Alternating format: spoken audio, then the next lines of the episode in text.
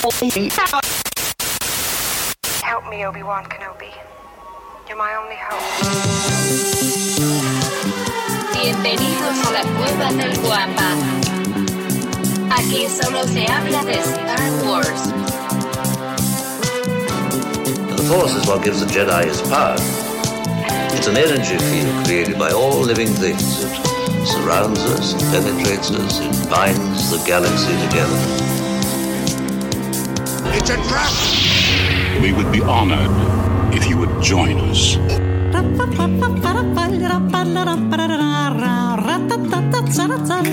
¿Qué tal, mis queridos guampas? Bienvenidos al inicio de la cuarta temporada de Hablando de Star Wars, un podcast traído para ustedes por lacuevadelguampa.com. Recuerda que si eres fanático o coleccionista, en lacuevadelguampa.com podrás encontrar todo lo referente a la más hermosa de las sagas. Una vez más, lacuevadelguampa.com, el santuario para todos los coleccionistas y fanáticos de Star Wars. Y señores, este 2022 viene el evento, viene para lo que nos hemos estado preparando desde hace ya un tiempo, viene la Guampacón. Estamos a escasos cuatro meses, cuatro meses y medio para ser más preciso, del evento más importante de su tipo, al menos en este hemisferio del planeta. La Guampacón será un evento de verdad para que no nos olvidemos de él y de esta información vamos a tener a lo largo del programa y a lo largo de las semanas y a lo largo del tiempo que nos queda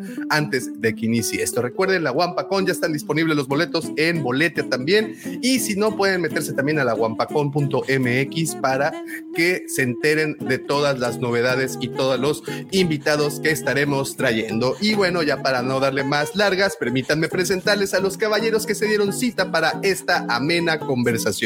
Desde las costas del Pacífico mexicano, esta mañana nos acompaña el bosquedor eterno de luz, el criptógrafo del templo, mi querido amigo, por supuesto, su amigo, George. ¿Cómo estás, George? Buenos días. Buenos días, Davo. Bienvenidos a todos este día hermoso y en el que vamos a arrancar la cuarta temporada. La cuarta temporada. Esta vez que les estaba preguntando un principio si es la tercera o cuarta. No, ya es la cuarta temporada de este honorable Season podcast, four. mi querido, mi querido George. Season 4, efectivamente. ¿Cómo estás, George? Ya teníamos unos días que no nos veíamos. Unos días que no nos veíamos después de ese épico capítulo del libro de Boba Fett. Gracias, gracias. A ver, Hoy si vamos ahorita a ahondar un poquito más. Vamos a, vamos a andar, pero en otras cosas acerca de ese mismo capítulo, que eso es lo padre de este, de este, de este episodio, en particular el episodio 154, por cierto, se me había pasado mencionárselos. Bien, entonces, George, bienvenido, buen año, buen, buen inicio de temporada eh, y, y- y buenos, buenos todos. Muy bien, ahora permíteme presentarte al hombre, la leyenda, el Sith o el Jedi o recompensas o morador de la arena, no importa lo que él lo haga feliz. Heredero, ah, no, ese es el otro, ¿verdad? Ese es defensor de los precios justos que hay que pagar en la vida. Dart Asadus de Mustafar, Nuevo León, recién adquirido el nombre de Dart Tonayan. Entonces, permítanme presentarles a mi querido amigo arroba soy guion bajo Pepe Mendoza. ¿Cómo estás, Pepe? ¿Qué tal, mi querido Davo? ¿Cómo está la bandera? Buenas madrugadas para quienes nos acompañan en la transmisión en vivo y buenos días, buenas tardes y buenas noches para quienes están escuchando esta transmisión desde cualquiera de las 27 plataformas de streaming que estará disponible este episodio a partir de lunes. Y si es lunes, 27 plataformas de streaming. Mira, mira, juega, juega. ¿Qué pasó? Oh, soy omnipresente. Pepe. Bienvenido, bienvenido de nueva cuenta, bienvenido a la cuarta temporada, al, al primer episodio de la cuarta temporada, pero como episodio. también les mencioné, el episodio 154 de la historia de este solemne podcast. Muchas gracias, Pepe, por estar otra vez con nosotros. Y Ahora, y por último, pero no por ello menos importante, sino todo lo contrario, permítanme presumirles que nos acompaña una de esas hermosas personas, de esos bellos seres humanos que les encanta reposar en una cómoda banca de parque mientras disfruta de un delicioso helado de vainilla y contempla rápidamente cómo arde el mundo hasta que todo queda hecho cenizas y las hordas de zombies se alimentan de las entrañas de cadáveres desmembrados y putrefactos. Y aún así Aún así, puedes sonreírles y desearles un buen día. Él es el segundo sol de Tatooine, el niño bien de Mos Eisley, mi querido amigo, mi hermano, mi vecino, arroba Lucifer. Muchísimas gracias, señores. Buenos días y buenos inicios de podcast ahora que estamos regresando. No saben la felicidad que trae el regresar al podcast. Es casi como cuando ves tus regalos de Santa. Claro, en caso de que te tocaran, no es mi caso, pero en caso de que te tocara un regalillo ahí de Santa, bueno, pues así de feliz se siente uno al regresar a este increíble podcast, señores. Gracias por estar con nosotros, a los que ya se levantaron temprano y a los que no tuvieron por alguna razón chance y nos están escuchando en el podcast. También muchísimas gracias. La gente que nos ve por ahí en YouTube, muchísimas gracias a todos los que nos están escuchando ahí, mis queridos amigos. Pepe, George, mi querido Davomático, por ahí el profe, el querido Checo que andan perdidos en, en una galaxia, no sé qué tal perdidos, Lucifagor. Fueron, fueron, víctimas de los Tusken Riders, güey, por ahí, güey. fueron secuestrados por una, por una banda de Tusken Riders motociclistas. Entonces, pues les mandamos un gran saludo. Bienvenidos todos. Oigan, señores, perdonen que, que me adelante un poco, pero quiero mandarle un gran saludo a mi señora esposa. Está enfermita, mi mujercita. Le mando un gran beso. Ha sido una semana complicada para ella. Pero, y cualquiera que está por ahí enfermo en sus casas, les mandamos un abrazo, señores. Espero que se recuperen pronto a mis queridos italianos y a todos. Señores, cuídense, por favor, se lo ruego de la manera más atenta. Cuídense, porque uno pensa, oye, estas mismas palabras yo creo que dijimos a principios del 2021, ¿no? Cuídense, porque la cosa está cañona, porque hay muchos contagios. pues estamos igual, señores. Cuídense toda la buena vibra desde acá, señores.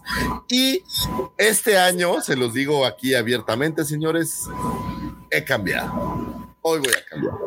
Hoy voy a cambiar. Esa, persona, échatela, échatela, George, porque esta persona amarga, esta persona que tenía siempre un pelo, oye, el que siempre se quejaba, que siempre le veía tres pies al gato, va a cambiar. Hola, mi amor, buenos días. Ay, ¿Quieres ir al baño, mi amor? Ok. No, sé por qué. Bienvenidos, señores. Necesito un minuto.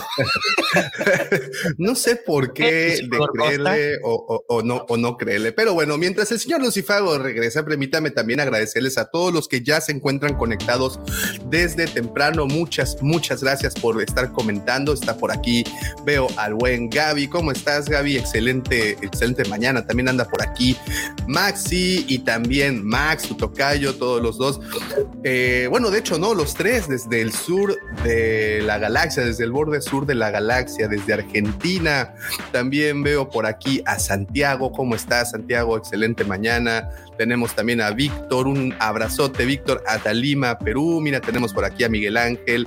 Saludos, muy buenas, muy buenos días. Aquí Dante. Bueno, ya se están haciendo presentes todos los guampas. Mira, también anda por aquí Apocalíptica. ¿Cómo estás? Alan, ya también soltando opiniones.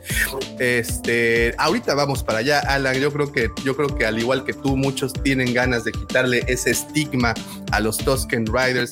Y, bueno, muy, muy interesante. Uriel, un saludote, Uriel, hasta la Ciudad de México.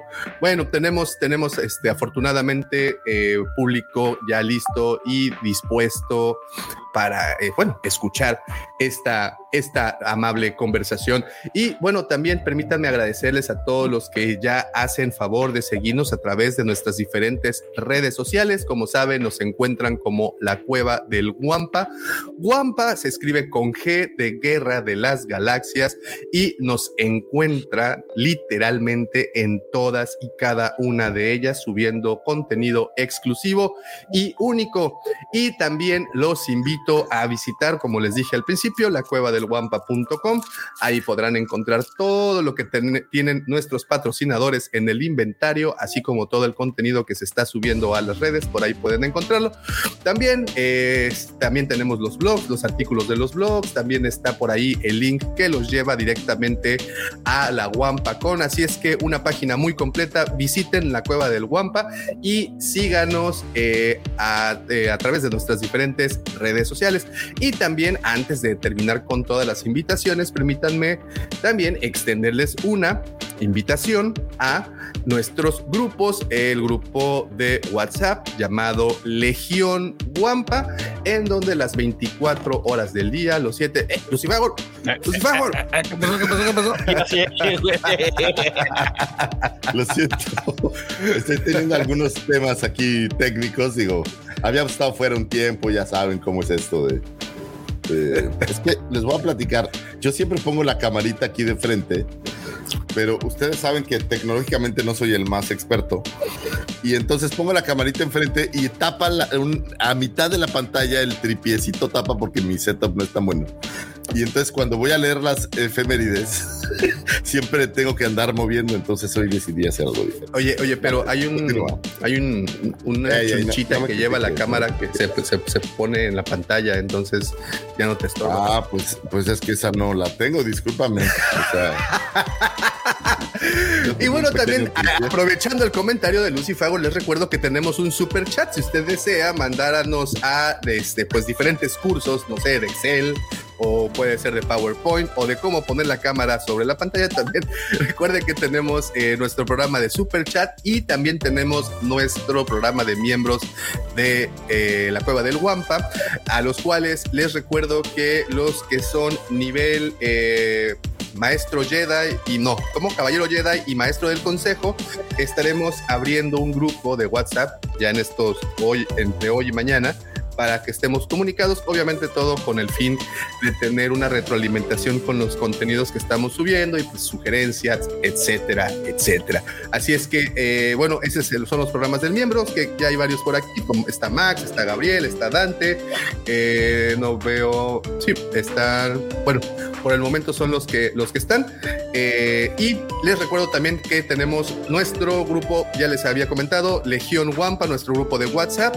Si usted quiere ingresar, mandarnos un mensaje vía inbox y de esa forma el señor George aquí presente les enviará un link para que puedan unirse a este eh, internacional grupo llamado Legión Wampa. Y también tenemos Nación Wampa. Si lo de ustedes más el Facebook, bueno, pues búsquenos por ese medio, así, Nación Wampa. Ahí nos contesta un leve cuestionario y se integra de inmediatamente. inmediatamente. Oye, el otro día me, regañaron regacho ahí en el, en el WhatsApp porque yo los felicité y dije nación guampa, pero yo lo pensaba como, pues todos los guampas somos la nación guampa. Y me dijeron, esta no es la nación guampa. Uy, sí, sentí así como... perdón, uy, perdón. Sarita, ¿cómo estás? Excelente mañana. Mira, también aquí va llegando el buen Giovanni. ¿Cómo estás, Giovanni? Mira, también está por aquí Cal, mandando ya saludos a Pepe y a George. Y bueno, obvio, este, todos, todos, muchas gracias por estar eh, haciéndose presentes de nueva cuenta otro sabadito. Es nuestro primer sábado del 2022, señores, así es que vamos a iniciar con todo el positivismo que nos caracteriza, ¿verdad, señor Lucifagor? Espérame, espérame, sí, antes de que entremos a positivismo de Lucifagor, güey, que arda todo, hablando de positivismo, a todos aquellos que apoyaron la causa de la donación para llevar eh, despensas a quienes más lo necesitan. Muchísimas gracias, fue todo un éxito. Espero este fin de semana ya terminar el video para empezar a, difundirlo en las diferentes redes sociales. La verdad, no tienen idea. La gente, eh, pues sí, van a ver el video. Caray, yo creo que les, ojalá que tanto como ustedes que como a uno que, que las llevó, los conmuevan y, que no sea ni la primera ni la última vez que hagamos esto. Porque sí, sí, sí es gente muy necesitada. Caray. y yo creo que, que en ayudar eh, al prójimo, suena como curioso, pero en ayudar al prójimo, pues está un granito de arena para que ayudemos a esta sociedad a ser un poco mejor, pienso yo. Y además, si me permiten eh, añadir esto, una, no sé si les pasa o sienten lo mismo, pero una vez que ayudan, como que se les regresa el doble. No sé si, si es es una percepción muy personal, pero yo siento que cada vez que ayudas, no precisamente se te regresa en, efectivo o en, eh, o en productos o en premios, pero a veces se te regresa en valores, en momentos, en momentos felices, en cosas, en cosas que te alimentan mucho el alma. Eh, independientemente de que el ayudar en sí te alimenta mucho el alma, pues bueno, las cosas que se te regresan son muy positivas para tu vida. Entonces, hay que echarnos la mano. ¿no? Si nosotros no nos echamos la mano, ¿quién diablos nos echa la mano? Bueno, ya dije lo de la Nación Guampa. Ah, pero esa te la echa en otra parte, Lucifagor. Y es una manota, ¿eh? sí, toda callosa, guácala. Muy bien, muchas gracias. pero, pero mira, te la dejan como manubrio de bicicleta.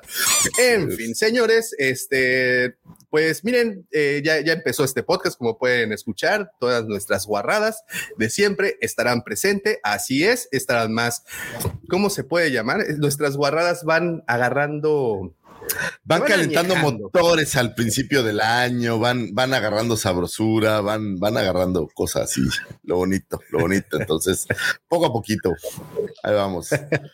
Fíjate que yo no sé ustedes, muchachos, pero, pero yo como que, híjole, este, este periodo de descanso que, eh, ojo, eh, sí necesitaba yo despejarme un poco, pero como que me faltó tener más podcast a cierre de año. ¿De, de, qué te faltó, Lucifagor, güey? De haber ido a Disney, güey, de haber ido a un partido de la NFL. me faltó podcast, dije podcast. O sea, me faltó más convivencia con mis amigos, ¿ves?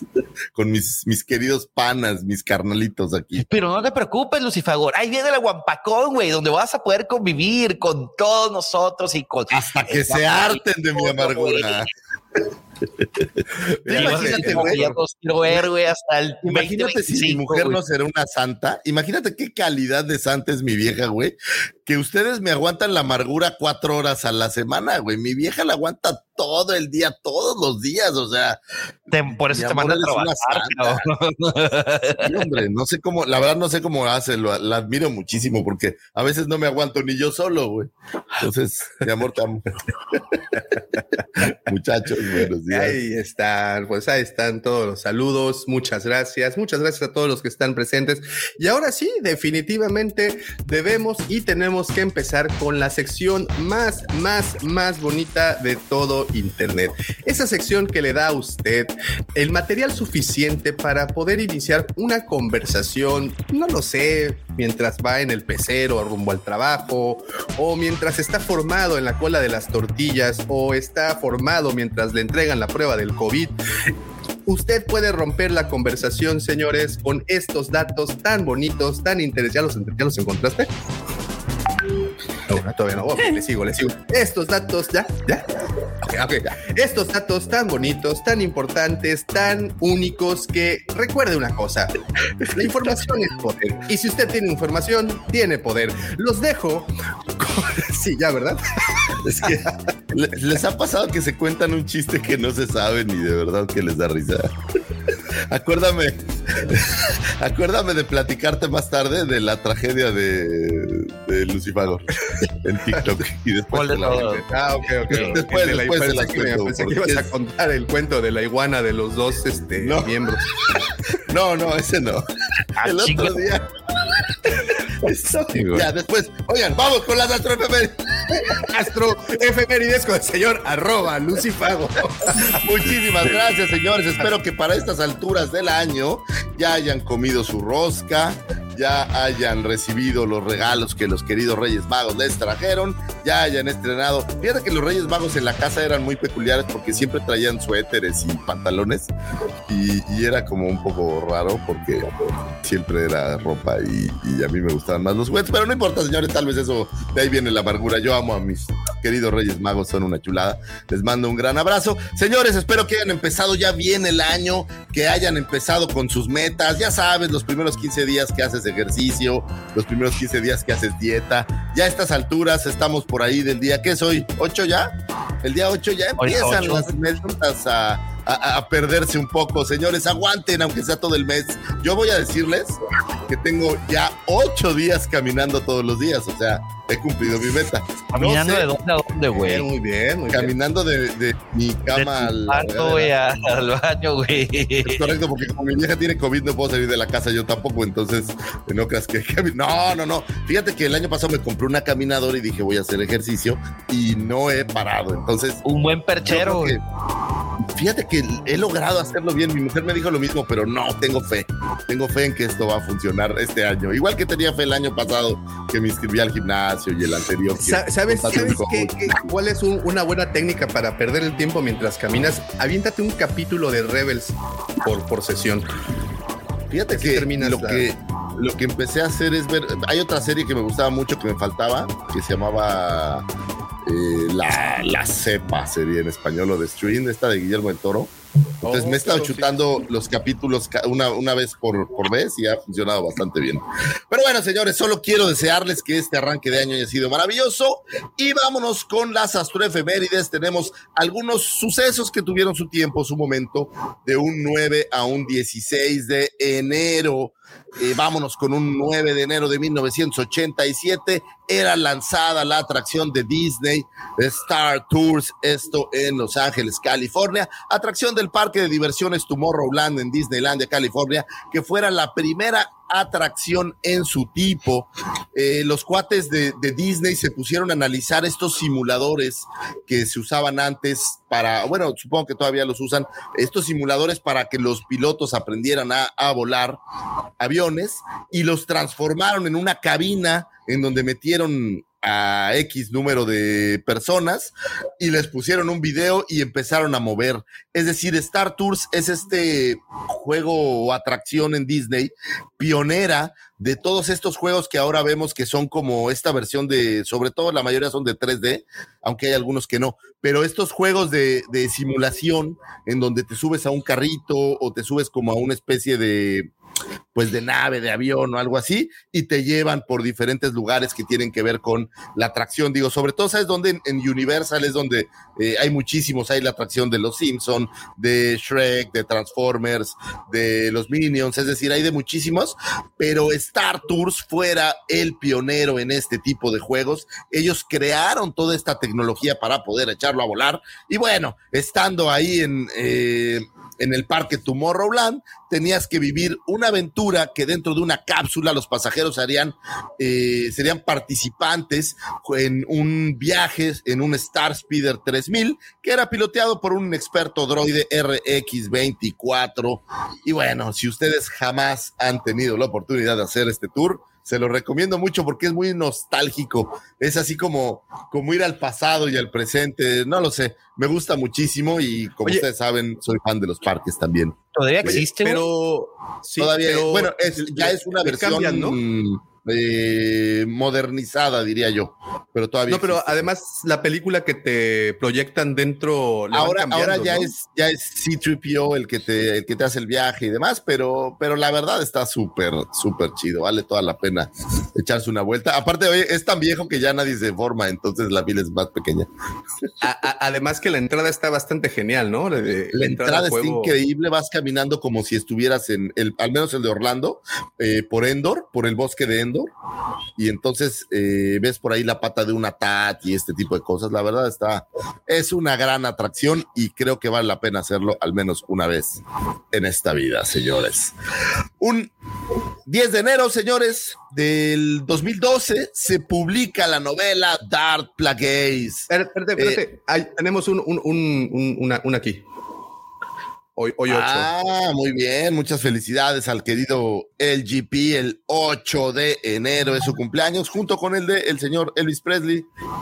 Señores, felicidades. Debo ser honesto y a lo mejor van a pedrear. No soy tan fan de Elvis, pero pues felicidades, ¿no? Güey, Elvis aprendió sus movimientos, güey, con, con Forrest Gump, güey. Sí, lo vi, sí lo vi, sí lo vi. Entonces, Buena onda, feliz cumpleaños al señor LGP. Y bueno, vámonos entonces. Yo estaba en, se publica la novela. por favor, ¿no le vas a mandar nada al GP? Ah, mándale, a ver, órale, échale unas. Mándale unas Twilex. unas Twilf. Oye, las hago así yo. Ay, hay que perderla. otra, otra, otra. A ver, dale la señal. La. Tú hazle, güey. Yo, yo me sincronizo, yo me sincronizo. Felicidades a nuestro carnalito del GP. ¿Ya vas a dejar de decirme efeméride o no? Ya, ya, ya. La amargura regresó, güey. No, no es cierto.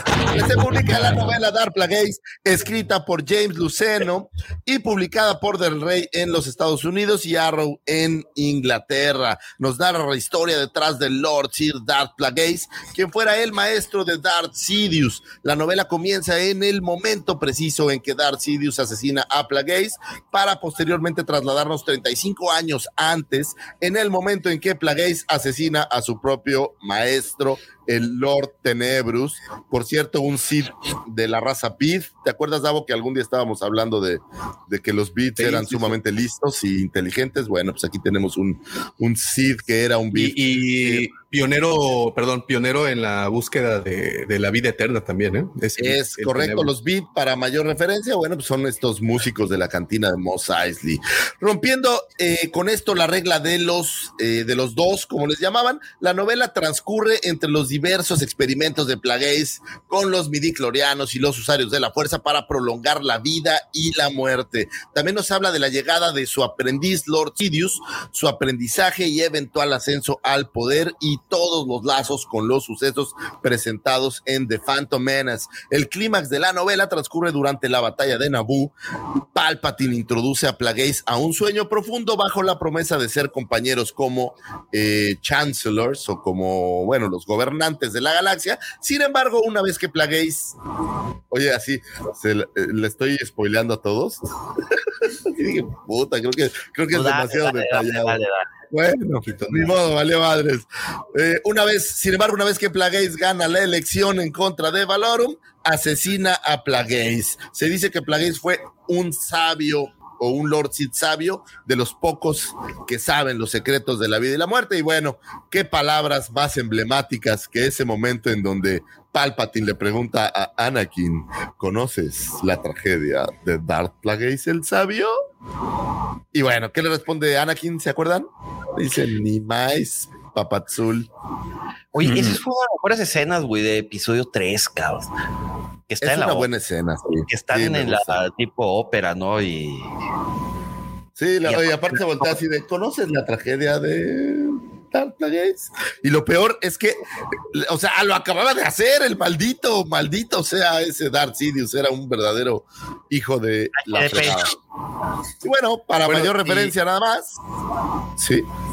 Ah, no, nada más para que muchos dicen, es que no es canon, es que Dark Plagueis no es canon, eh, es que me vale madre, es que sí es canon, para, ¿cómo no va a ser canon cuando ya es mencionado una en la película del episodio 3? Dos, creo que no tiene mucho, George, acabamos de ver la imagen de Dark Plagueis en, en un texto, ¿no? El libro de los hits.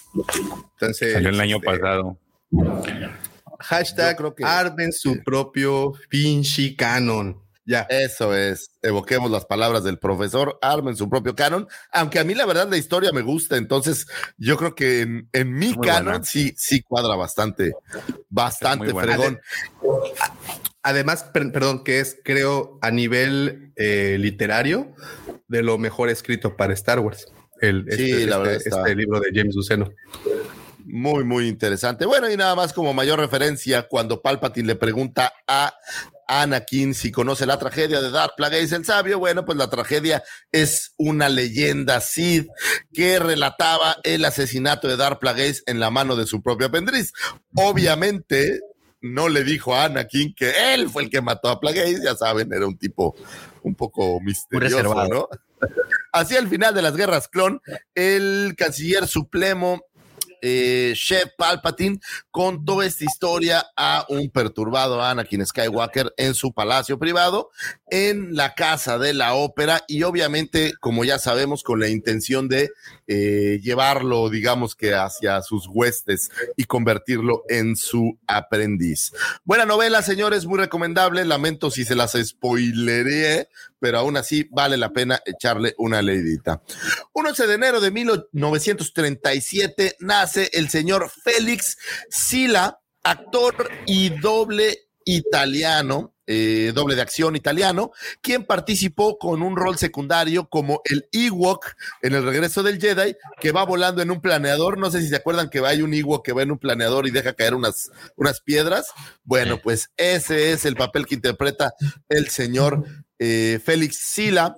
Eh, su personaje fue memorable por ser justamente aquel de los Ewoks de los pocos que podían volar, eh, también por ahí lanzando unas rocas a un Stormtrooper. Es un actor de pequeña estatura, como muchos que vimos durante el regreso del Jedi, quien arrancó su carrera trabajando para el circo Ringling Brothers y desarrolló talentos como Stuntman, como un eh, doble de acción para otros actores de mediana estatura, lo cual le logró o le dio la posibilidad de ir a Hollywood y empezar a trabajar, bueno, en Estados Unidos en diferentes papeles, empezando por ahí. ¿Se acuerdan del tío Cosa en la familia Adams? Pues este, este actor hacía el papel del famosísimo tío Cosa, uno de mis personajes favoritos de la familia Adams. También por ahí aparecía en Spaceballs. ¿Se acuerdan de los Dink? Estas versiones como de los Jaguars que estaban en... Eh, eh, que salían cuando van a conocer a The Schwartz en Spaceballs, también lo podemos tener por ahí. Y bueno, es el robot Twiki, ¿se acuerdan de la serie de Buck Rogers? Pues este robot, que era un robot chiquitito, parecía un niño con pelo, es este actor, es quien le daba vida a ese personaje. Y bueno, muchísimas apariciones en muchos otros programas, eh, como Bonanza, Viaje a las Estrellas, El Agente Cipoll, El Planeta de los Simios, Hechizada y muchísimos programas más. Un memorable, ¿sabes qué? Por estos, todos estos personajes que si bien no sabíamos que era él, realmente son personajes memorables, el tío Cosa o este, este androide Twix, si es que llegaron a ver la serie de Buck Rogers. 11 de enero del 2022 se publicará, fíjense, esta efeméride me voy a ir al futuro, pero la puse porque mi querido George, pues yo sé que, le va a gustar esta familia. Un 11 de enero del 2022 se publicará The High Republic Eye of the Storm, el cómic número uno de esta nueva eh, saga o de esta nueva serie de cómics, que estoy total y absolutamente seguro que nuestros amigos de Hablando de cómics, traído por la Cueva del Guampa, nos reseñarán y nos platicarán porque George, ¿de qué va a ir este cómic? Supongo que ya, ya hay alguna información. Eh, va a tratar de la vida, o van a tratar de detalle la vida de Mark Ro. Es básicamente lo que, lo que va a tratar este arco. Ya es un mini arco nada más, como el de Monster of Temples of Peak. Este, pero creo que es muy interesante porque no le han dado eh, a pesar de que es el más maloso de lo, o digamos que la, representación del mal en, en, High Republic no se le ha dado como que ese, ese, este, ese, ese espacio para, para tratar su vida. Se ha hablado de otro que es Lord Nadi, pero de él no. Entonces, sí, sí, está interesante. Oye, y dime algo, ¿esto todavía sigue siendo parte de la primera o del, del, del primer tiraje o bueno, del, del primer grupo junto de, de, de, materiales, ¿va? O sea, todavía no llegamos ni a la segunda parte. No, de hecho, el día 4 fue, se cumplió año de, este, de High Republic y hubo una, un especial en el que estuvieron conversando los, con los autores de estos, pues ahora sí que de esta historia. Y lo que comentaron es que el segundo bloque va a ser 150 años antes de. Oh, wow, wow. O sea, todavía van a ir más atrás. Sí. Van a Y High Oye, a- 200, van a ser 350 años de lo que sucede por ahí en... Sí, y aparentemente Oh, wow. eso es lo que están manejando y por ahí están eh, aventaron algunas algunos detalles de algunas publicaciones. La más interesante es de que van a hablar de un Jedi que se llama Porter Engle, que ese creo que si te acuerdas es un Ikuri que que este que forma parte de este grupo que está tratando de rescatar a unos a, a unas personas, ¿no? En el, Ya. en el primer libro. Ah, pues van a tratar de él, que es un personaje pues que es interesante, a mí me gusta mucho. Y dentro de eso viene esa, esa- esas historias. Pero sí dijeron que Oye, este, vamos a, mira, es que ahorita está LGP preguntando por dónde puedo empezar con High Republic. Vamos a tener un George Minuto con High Republic ahorita terminando las astroefemérides. Va, Así es que vayan sacando la pluma, vayan sacando el cuaderno, que mira que me veo bien noventero. Saquen el, el lápiz, el, el borrador, Pluma y Este, lápiz, chavo. Ah, no. para que lápiz, anoten ahorita. Buenísimo, señores. Digamos con un 13 de enero de 1944 nace Mike Edmonds, actor inglés, quien le diera vida al Ewok de nombre Logrey, quien era el chamán principal de la tribu de los Ewoks, que vivía en la aldea del árbol brillante en Endor. Era alto para un Ewok. Eh, me refiero a que el promedio de estatura de los Ewoks era un poco más pequeño, sin embargo, Logrey era un poco más alto de lo normal. Con una piel a rayas oscuras, Logrey solía portar un tocado decorado con plumas, collares y un gran cráneo de un pájaro chirriú. Llevaba un bastón decorado con las vértebras de un enemigo derrotado. Si ustedes creían que los Ewoks no eran creepies, bueno, pues Logrey sí es un poquito creepy. Fíjate que nos hace falta por ahí una historia un poco más específica como de un héroe Ewok o algo así, ¿no? Que sea un caníbal o algo así. Vamos a ver, se me hace, imagínate la isla de los Ewoks caníbales. Voy a, voy a, voy a escribir algo así. Suena, suena muy interesante. También fuera parte del equipo de titireteros, eh, eh, quien le diera vida a Java de Hot. En este caso, a él le tocaba, y me estoy refiriendo a Mike Edmonds, eh, mover la cola de Java de Hot. ¿Se acuerdan que Java era este gran títere en donde estaban tres personas, me tres o cuatro, Davo, no recuerdo bien, creo que son tres. Cinco, de hecho. Ah, bueno, cinco, Eran mira cinco. Dentro de Java moviéndolo. Y bueno, en este caso Mike Edward, eh, Edmond se encargaba de mover la cola para que Java de Hot. Es, oye, ese emblemático momento en donde ven la cola cuando le está ahorcando Lea, que se hace la cola así. Pues ese era. Para, que, oye, pa- para que puedas, este, ahora sí que visualizar su actuación, qué buena es, cuando le está la cola así de. era el señor Mike Edmonds. Oye, pero eh, o, lo- o- o la lengua, ¿no? Porque también había alguien Ah, la- haciéndole a la- Sí, es cierto, es cierto. El señor Java de Hot. En el año 2017 prestó su voz para darle vida a la versión de Java de Hot en el videojuego Battlefront 2, así como eh, también tuvo por ahí una aparición de un Ugnaut secundario en el Imperio Contraataca. Otras apariciones incluyen el video musical de The Safety Dance. No sé si ustedes de los Talking Heads lo han oído alguna vez. Ese de eso. You can dance if you want to. You can make Ah, your sí, sí, sí. You can live. así párale porque nos tumban. Ah, ok, ok, lo siento. Bueno, en el video de Safety Dance aparece el cantante bailando como en una pradera medieval y aparece con un pequeño arlequín que es un, un hombre de pequeña estatura, pues también este personaje fuera el señor Mike Edmonds y bueno, también tiene muchísimas apariciones, por ahí lo podemos ver en eh, Flash Gordon apareció, Furia de Titanes, Time Bandits, El Cristal Encandado, Leyenda. Eh, y por ahí lo pueden ver también en Harry Potter y en quien engañó al señor Roger Rabbit. Feliz cumpleaños al señor Mike Edmonds. Un 14 de enero de 1948 nace uno de tus actores favoritos, Daumático, creo. El señor Carl Weathers, ¿Carlos? actor norteamericano. Ah, Eh, no, Carlos es es, Carlos Wetter. Carlos es, es actor. No sé cómo se diría Carlos, pero bueno. Eh, el señor Carl Weathers es talento. es tale- ah, está bien eso. Es talento, él tiene talento, así es. El señor eh, actor Carl Weathers, quien interpretara al personaje de Griff Carga en la serie de Mandalorian o El Mandaloriano, transmitida por Disney Plus. Griff Carga, líder de un gremio de caza recompensas, que tras la caída del Imperio Galáctico, pues hace, hace su billetito digamos que hace su negocito de eh, las casas, las recompensas que se generan por individuos.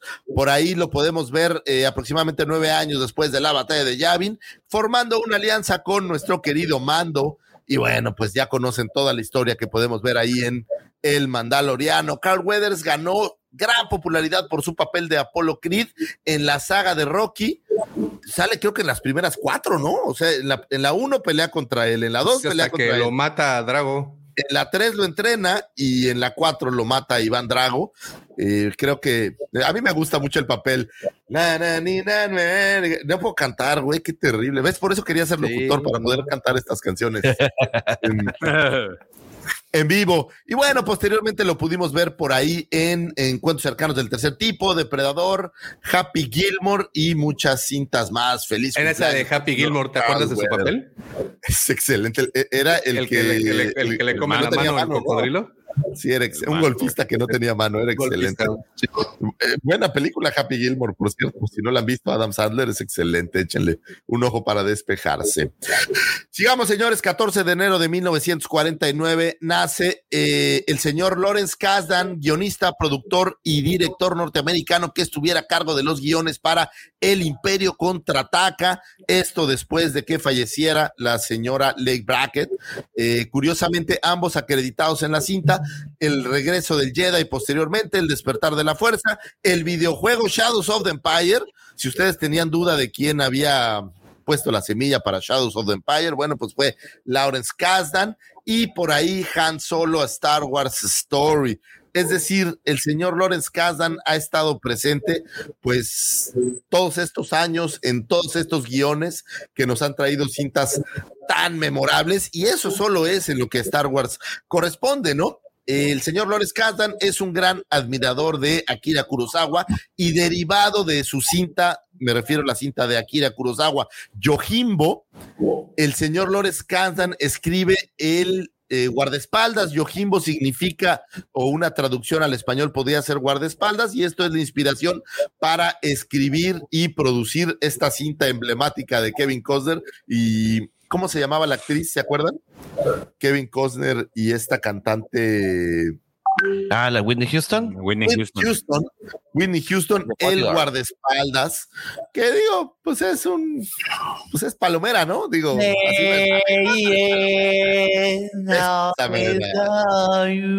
Exactamente, esa mera. Y bueno, no podemos dejar de contar en su arsenal de guiones las cintas eh, Cazadores del Arca Perdida. Si ustedes tenían dudas quién había escrito esta cinta de nuestro querido Indiana Jones, bueno, pues el guion viene por Lawrence Kasdan, así como mm, todos esos... Cazadores de sueños. Eh, el Dreamcatcher es correcto también. Eh, de, este eh, y también por ahí la versión nueva de Furias de Titanes, él, él, lo tiene.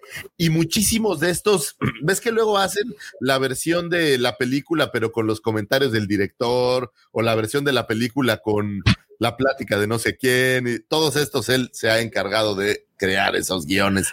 Un emblemático de nuestra querida saga. Adelante, Le, puedo responder nomás a, mi querido Ricardo André. no sé qué dijo, no sé qué dijo. que si tengo un, este, un duelo de rap con Eminem. Eh, lo que pasa es que ahorita está haciendo un chorro de frío aquí en Monterrey, güey. No manches, sí se ve, ¿eh? Traigo térmicos y demás, güey, porque sí. Está, está, frío, güey. No tengo calentador, güey. ¿y, sabes qué es lo malo? Que, que, en sábado que te levantas temprano y no puedes quedarte así como acurrucadito, es, es bastante terrible. Pero bueno, el frío pasa, señores. Luego te mandamos un, te mandamos, fíjate, te mandamos un caluroso abrazo, Pepe, para que se te pase el frío. Así. Y a Carlos. Y a, bueno, eso digo Carlos, no yo. señores, un 14 de enero del 2015 ah, era lanzado el cómic Star Wars, la versión número uno de esta nueva pues no sé si llamarlo un nuevo arco, señores, ¿cómo lo llamaríamos? ¿Una nueva serie? Un, nuevo material, pero bueno, es un nuevo material de Star Wars con cómics, regresando con Marvel. Es un arco de seis números que nos narra las aventuras de Luke, Lea y Han, una vez que eh, la primera estrella de la muerte ha sido destruida.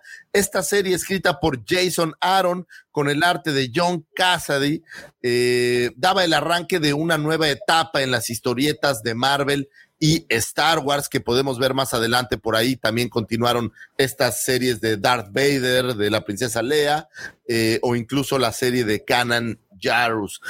Dime algo, jóvenes de los cómics, antes de este lanzamiento de Star Wars, ¿ya Marvel no había tenido participación? O sea, ¿ahí arranca de nuevo? ¿O, o sí había algo intermedio? No, o sea, acuérdate que Marvel deja Star Wars y lo agarra Dark Horse Comics. Y hasta el 2015 empiezan a sacar eh, nuevos tirajes con Star Wars. Este número es el que abre, digamos, el regreso triunfal de Marvel y los cómics de Star Wars. Y es un buen cómic, a mí me, me, gustó, échenle el ojo, por ahí tuve la oportunidad Mira, de... Este dato de Max, también hoy 8 de enero, se cumplen exactamente 25 años de la publicación del cómic oficial de A New Hope de la edición especial de 1997. Nice. Fel felicidades a ese cómic. Qué buenos son los cómics. A mí me gustan muchísimo. O es, ojalá tuviera más Ahí tiempo está. de leer. Más Ay, cómics. papá, esta no te la sabías. Mira lo que dice Juan Manuel Rey. Buen día, Wampas. Master Lucifagor. A ver, espera. Carl jugó para los apestosos Oakland Raiders de Ay, espérate de la envidia, 1970. Monty Burns. A ver, aquí déjame, lo voy a apuntar de una vez porque está bueno. Ex jugador. No, no es cierto, no es cierto. Respetos. Buen dato. Raiders. Güey, no los quieren en Oakland, güey, por eso los mandaron a Las Vegas, güey. Oh, de veras. ¿Qué dicen? Ya tuve que grabarlo. Oye, gracias por ese dato, Juan Manuel. La verdad no lo sabía. Qué buen dato. Excelente No encontré dato, nada eh, que lo dijera, pero ahora que tenemos eso, señor Carl Weathers es el Oye, mejor espérate. personaje que yo he visto, señores. Ahora sí vas a comprar sus figuras. Ahora, Voy a hacer un sí unboxing de Griff Carga, no me importa lo que Ahí ustedes está. opinen. ¿sí? ¿Qué pasó? Oye, Lucifagor, La- Davo, la mejor dicho, oye, Davo, este, aprovechando de que estamos hablando de la NFL, güey, y aprovechando de que estuvo los eh, ¿Ustedes saben qué es un Lucy bicampeonato? Traders, ¿Saben o no los- Lucy Trades, este, en- ¿quién crees que va a llegar la- al, al Super Bowl, güey? ¿Quién cree que ganó el Fantasy? Ve al grano, chavo. ¿Quién ganó el Fantasy? Díganlo, a ver, a ver, espérame, espérame. Nada más les voy a hacer una pregunta. ¿Hiciste algo que la liga no permitiera? demasiadas a, este año. No, no, no, A este año. Siguiente ¿Hice año algo muchas que la cosas se liga van a no prohibir. permitiera? ¿Sí o no?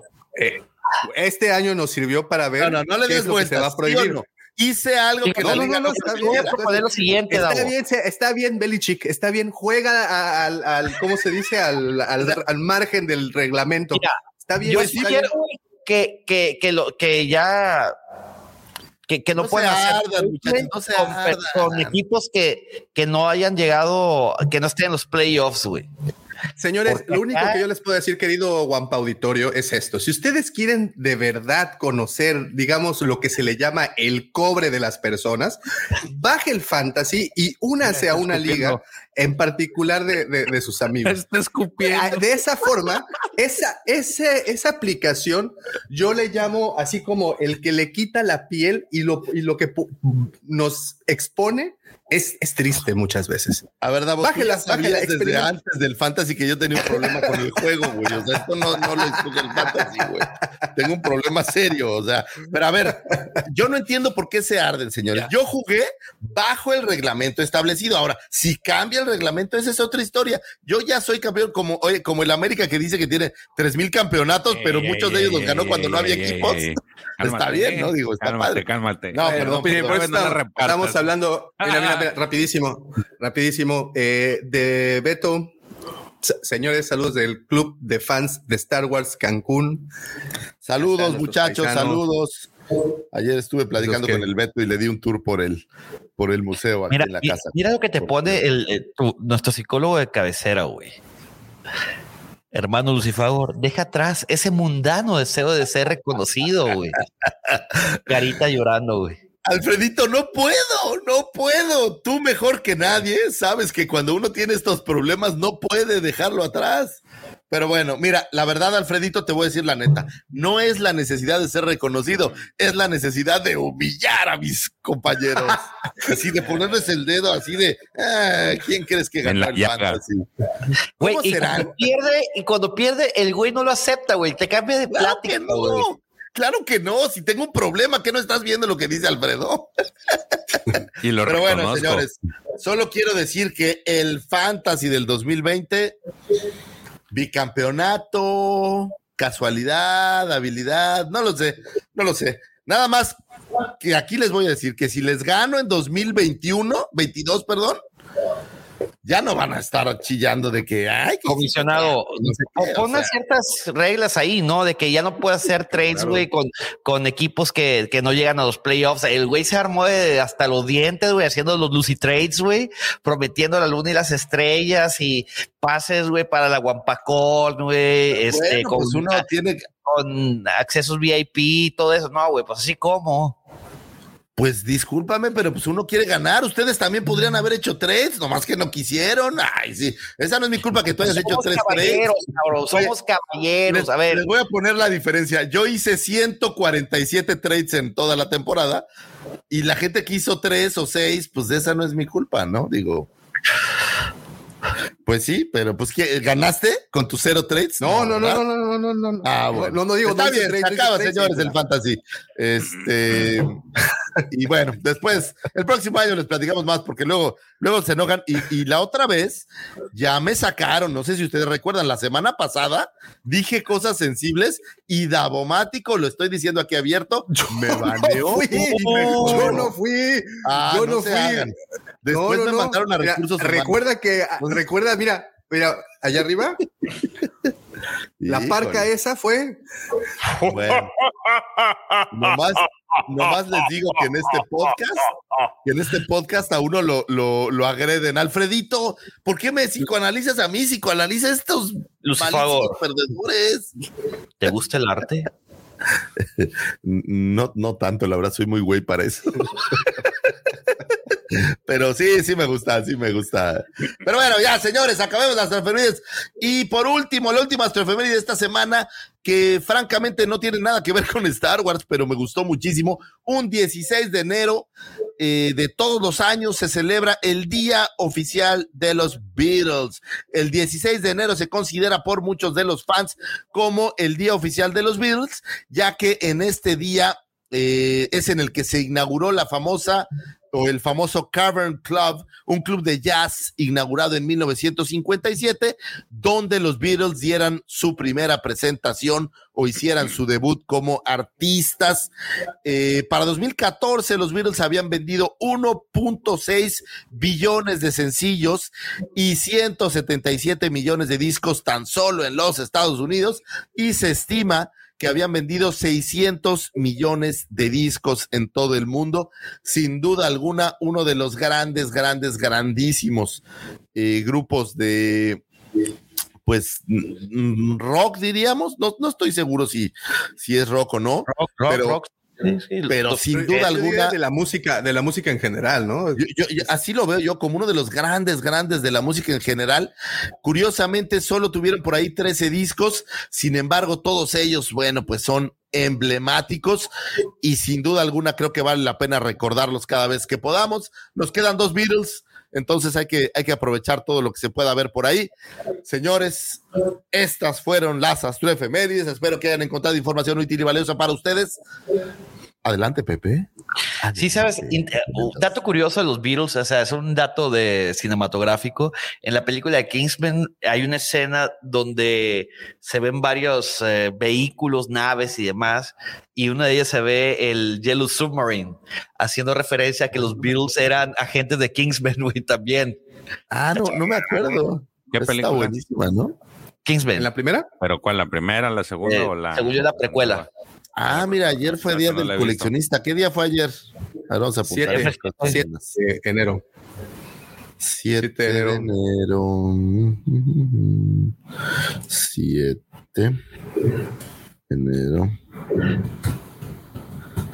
Mira, mientras leo este texto, dice el doctor Alfredo, cada uno ha tenido su momento de análisis. Incluso Pepe tuvo un streaming de Twitch completo. La cuestión, Lucifer, es que es más divertido contigo porque te resistes al poder del lado terapéutico.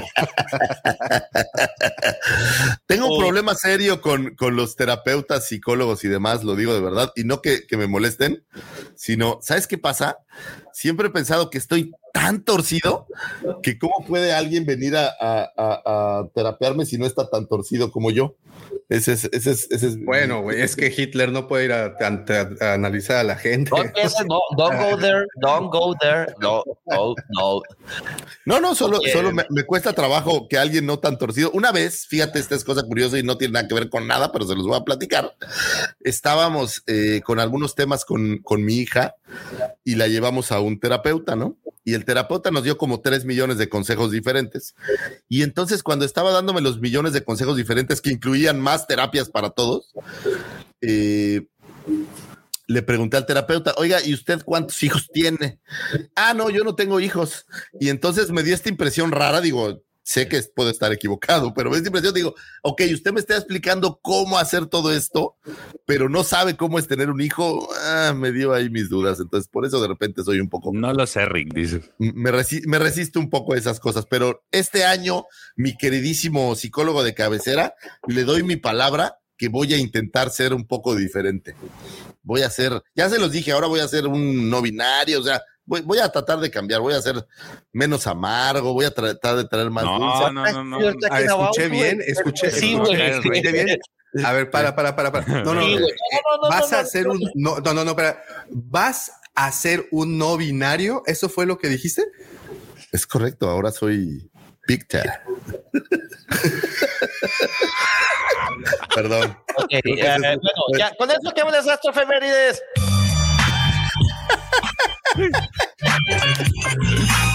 Todo mal. Ya, ya, ya, ya, ya, ya, ya, Oye, güey, quiero estar a la moda, perdóname, perdóname, por favor.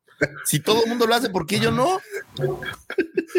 Señores, no me critiquen. ¿Ves por qué no me pueden criticar? Porque estoy, estoy roto. Eso dice Rubén, estoy roto. No sirvo. Estoy descompuesto. Mira, esto ya anyway. romántico. ¿Por qué asumes que no estoy tan torcido como tú, Lucifer? Créeme que compartimos, compartimos algo muy esencial y tú lo sabes que es. Muérete de la envidia, Daumático. sí, la neta es que sí. Oye, Muy bien. Muy bien, después de estas efemérides un poco, un poco mm, se torcieron al final, se torcieron, al, final. al final. O sea, estoy, estoy platicándoles desde el corazón cosas que decidí hacer para este año y lejos de eso, ¿saben qué recibí? Burla, soledad. No, no, no. Si tú quieres ser, si tú quieres ser así, güey, te vamos a apoyar, Lucifagor. Quieres ser el nuevo Revan? güey. O sea, por favor. Ser, estoy siguiendo los pasos de, de, Revan. Quiero ser como, como diferente, pues. No, no, no, espérate, güey. No, tranquilo, Padre Santo. Pues es mi modelo a seguir. Eso, güey.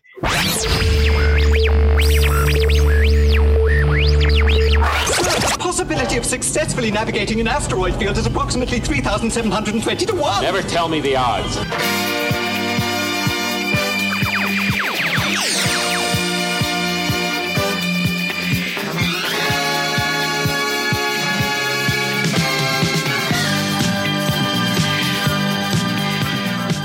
Oigan, eh, pues George está eh, así con mucho peso sobre los hombros porque necesita descargar descargar mucha información, está como USB saturado, porque tenemos harta información de High Republic fresquecita, ¿verdad, George?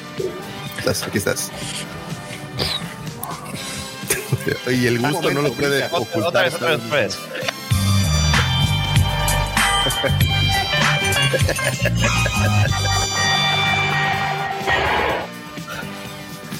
Oye, ese está como de cásate con quien te sonría como George le sonría a High Republic. no. A ver, cuéntanos, George. Arre, George. El día 4 de este año se celebró el primer, ahora sí oficialmente el primer año de High Republic.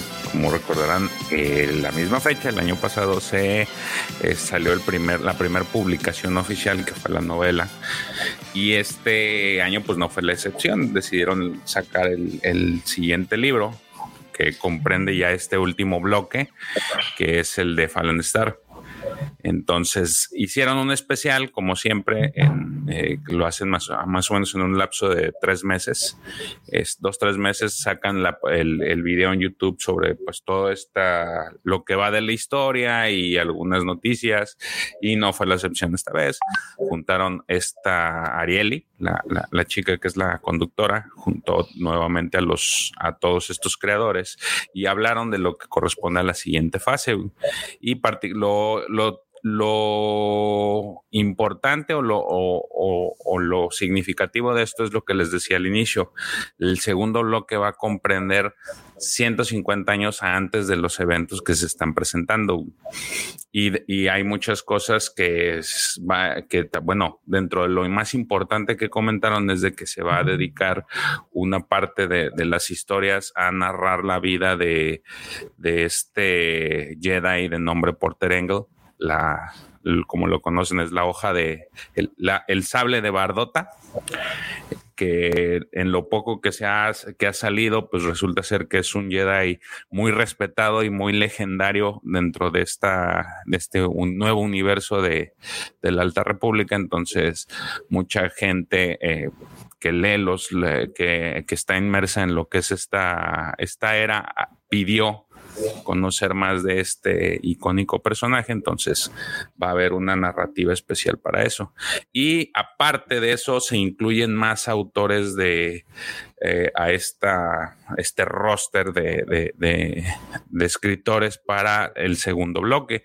Entre ellos el, está este George Mann, que ha hecho muchas publicaciones de Star Wars. Él es el encargado de, los libros de mitos y leyendas y leyendas oscuras, que son esta especie de cuentos o relatos que están disponibles en español hasta el momento. Hay uno más que se llama Live Day Treasure, que es el de, digamos que es la, versión navideña de estos cuentos. Él se une a este roster encargado de narrar la siguiente fase de, de la Alta República. Entonces, para quien nos lo han leído, pues es tiempo todavía. Y está, Oye, pero está bueno eso, ¿eh? Que se van a saltar para atrás. Ya sabes que Star Wars le gusta para atrás. Interesantes. ¿Un roster más grande significa más publicaciones? O sea, si por ejemplo en la primera ronda tuvimos siete novelas, ocho novelas, ¿quiere decir que ahora van a ser más? Eh, no lo comentaron, este parece ser que van a estar de también de apoyo. Eh, George Mann, te digo, él es el eh, dentro de los que narraron, es el que más conozco porque pues él es del que más he leído. Eh, y las, la verdad, las historias que él narra están interesantes. De hecho, ahorita con el tema que vamos a hablar, hay una historia que él, que él trata de los Toskens. Entonces, este eh, es interesante saber que pues más gente se está uniendo. Eh, por ahí también salió Katy Kennedy a, pues hablar. La, la, odiada, la odiada Katy Kennedy salió este, a anunciar eh, tuvo unos minutos en los cuales habló sobre la Alta República y pues que prácticamente está orgullosa de su bebé y en general los los los los, los escritores pues están muy a gusto porque para ellos la, la, gente sí les ha respondido de manera positiva con estas historias. O han recibido mucha, muchos halagos y, y, y, mucho, muchas felicitaciones por lo que están haciendo. Entonces, por ahí también hubo una narrativa. ¿Qué pasó? Este? Oye, fíjate, perdón que te interrumpa, pero creo que sí vas a, tú vas a tener una respuesta para esto. Tanto Max como Maxi como LGP piensan exactamente lo mismo.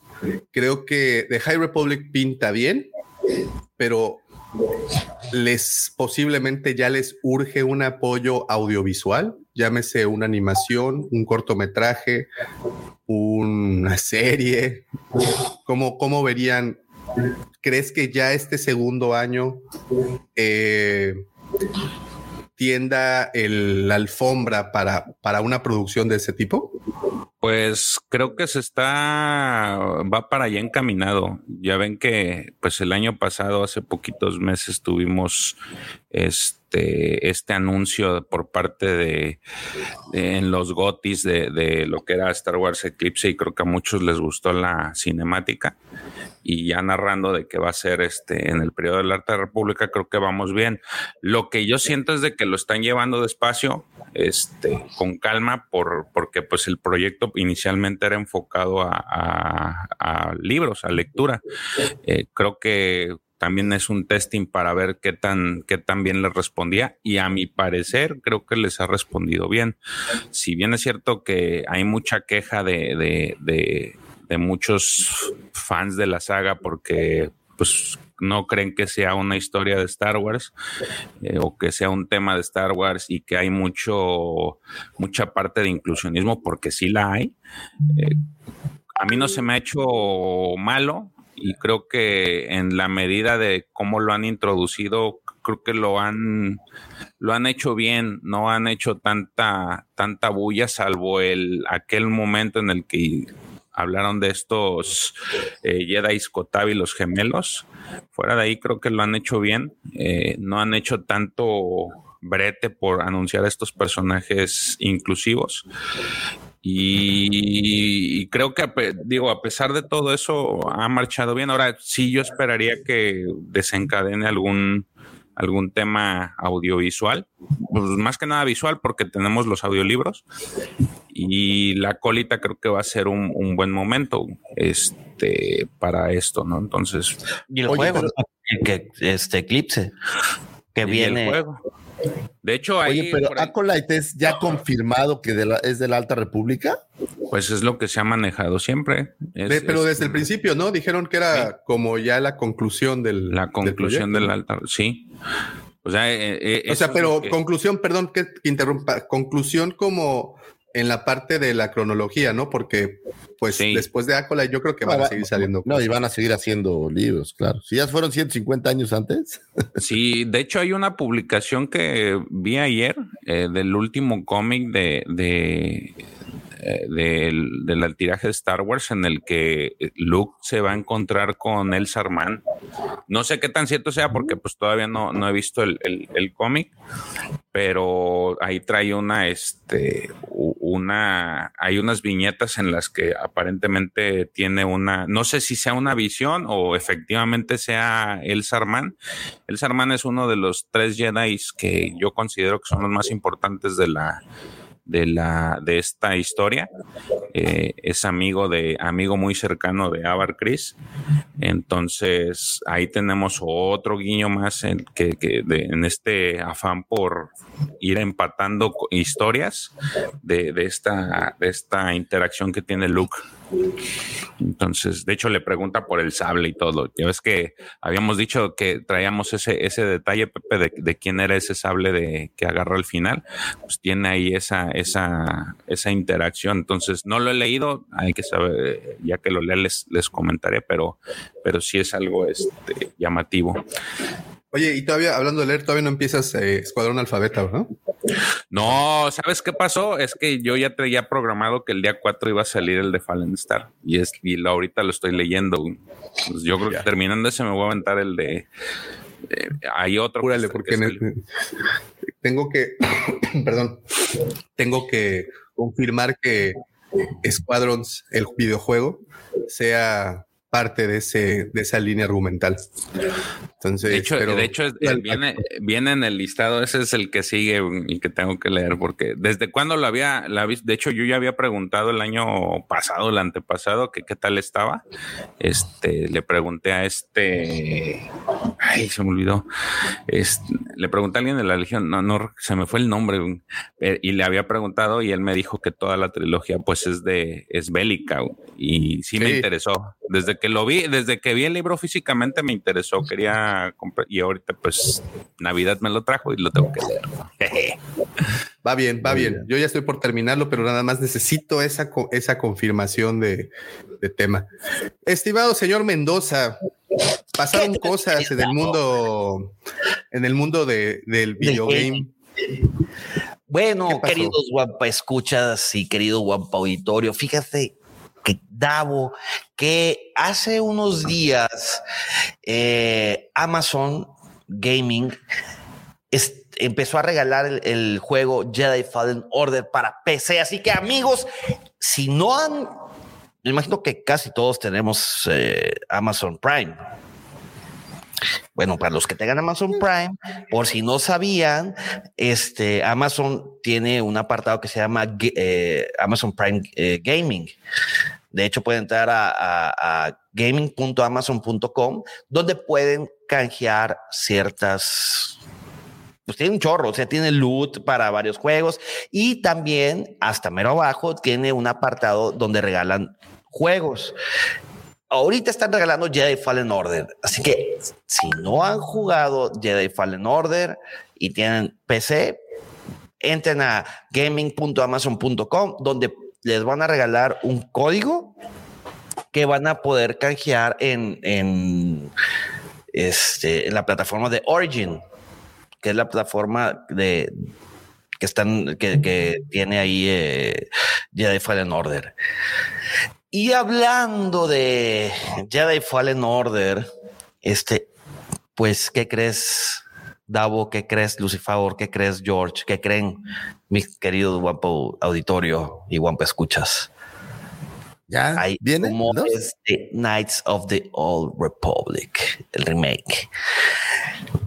Corren ciertos rumores que dicen que la forma de jugar va a cambiar, pero que se va a pegar a, no sé de qué forma, pero se va a pegar a, a, la forma original, es decir, por turnos. Y también que le van a agregar más historias. Se cree que vayan a ser en forma de side quests, pero que no van a afectar a la historia original justamente estábamos platicando eso, ¿no? Hace varios eh, eh, episodios de que, oye, se mm, eh, modernizará, o sea, lo harán tipo Old Republic. Habrá más historias, dejarán la historia así intacta y sería un solamente un upgrade en cuanto a gráficos. o sea, aquí ya, ya empiezan a curtirse esas noticias, ¿no? Tan interesantes, este, como eh, yo creo que es importante darle énfasis a, que pueda cambiar el motor de juego.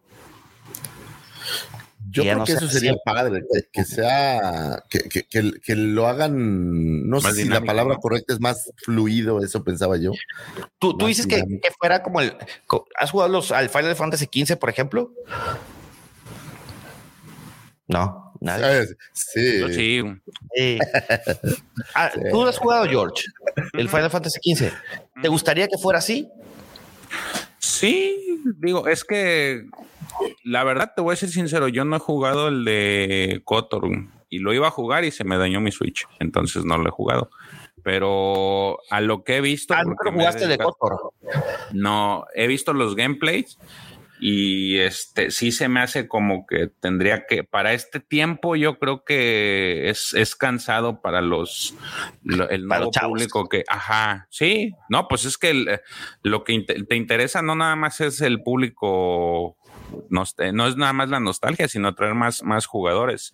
Entonces creo que para estos tiempos sí está muy, ya no es tan dinámico. Entonces, sí, yo lo vería bien como que cambiar así a la modalidad que está tomando Final Fantasy, que a lo mejor así es.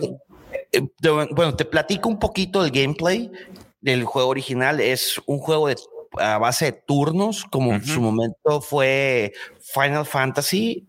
Eh, yo creo que uno de los más famosos fue el 7. Me imagino que jugaste Final Fantasy 7. Sí. Bueno, muy similar, güey.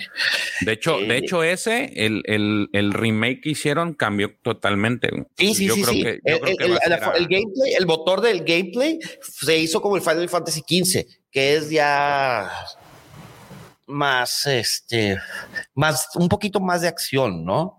Entonces, eh, yo no, o sea, yo no tengo al, el, yo tengo el remake pero sí, sí he visto cómo se juega. De hecho, lo. De hecho, el, el, Final Fantasy XV y el Final Fantasy VII Remake, sí, también el gameplay es distinto. A mí me gusta más el del 15 que el, de, que el del 7 nuevo. Ya. La, idea es que lo mejoren y lo hagan fluido y lo hagan atractivo y que no sea aburrido, ¿no? Porque si, o sea, a mí me pasó el otro día que me senté cuando lo regalaron a jugar el Cotor y la verdad es que después de todo lo que ya has jugado hoy en día, puta, se vuelve así como pesado, güey. Se vuelve como, se me hace como, se me hizo lento el tema, y, y, necesitas algo como más fluido, como que siga más, más rápido, ¿no? digo, seguro lo van a mejorar, ¿no? Creo que. Lucy Millennial. No, pero o sea, estás jugando estos juegos de riel, que aparte soy muy bruto, entonces, pero tienes que hacer 27 cosas al mismo tiempo, güey. ¿Ya has visto, no? O, este juego, el, el, Madden, y tienes que estar viendo 30 cosas al mismo tiempo, y aquí llegas y es, es, eh, y ahora espérate, y, o sea, me parece que se vuelve lento. Oye, no lo sentía así antes de, de, de rejugarlo, ¿no? Pero. Por cierto, por cierto, este se nos fue John Madden esta semana. Sí, hombre, qué triste. Qué triste, pero. Pues, Digo, para los aficionados de videojuegos, comentarista, el, coach de mis queridos Raiders y el pues, de estas figuras emblemáticas en la NFL. ¿El coach cuál? El co-creador de esta jugada de Puerto Rico, ¿no? La película. La anexión a Puerto Rico. La anexión a Puerto Rico. Esa lo viste en la de Pequeños Gigantes, güey. Sí, a huevo. Ya, anexión a Puerto Rico. Acá. Oye, y hablando de también de, de Jedi Fallen Order, ahorita que empezaba la, la, la nota del, game, del gaming minuto, este, pues cada vez suena más, güey, la secuela de Jedi Fallen Order, güey.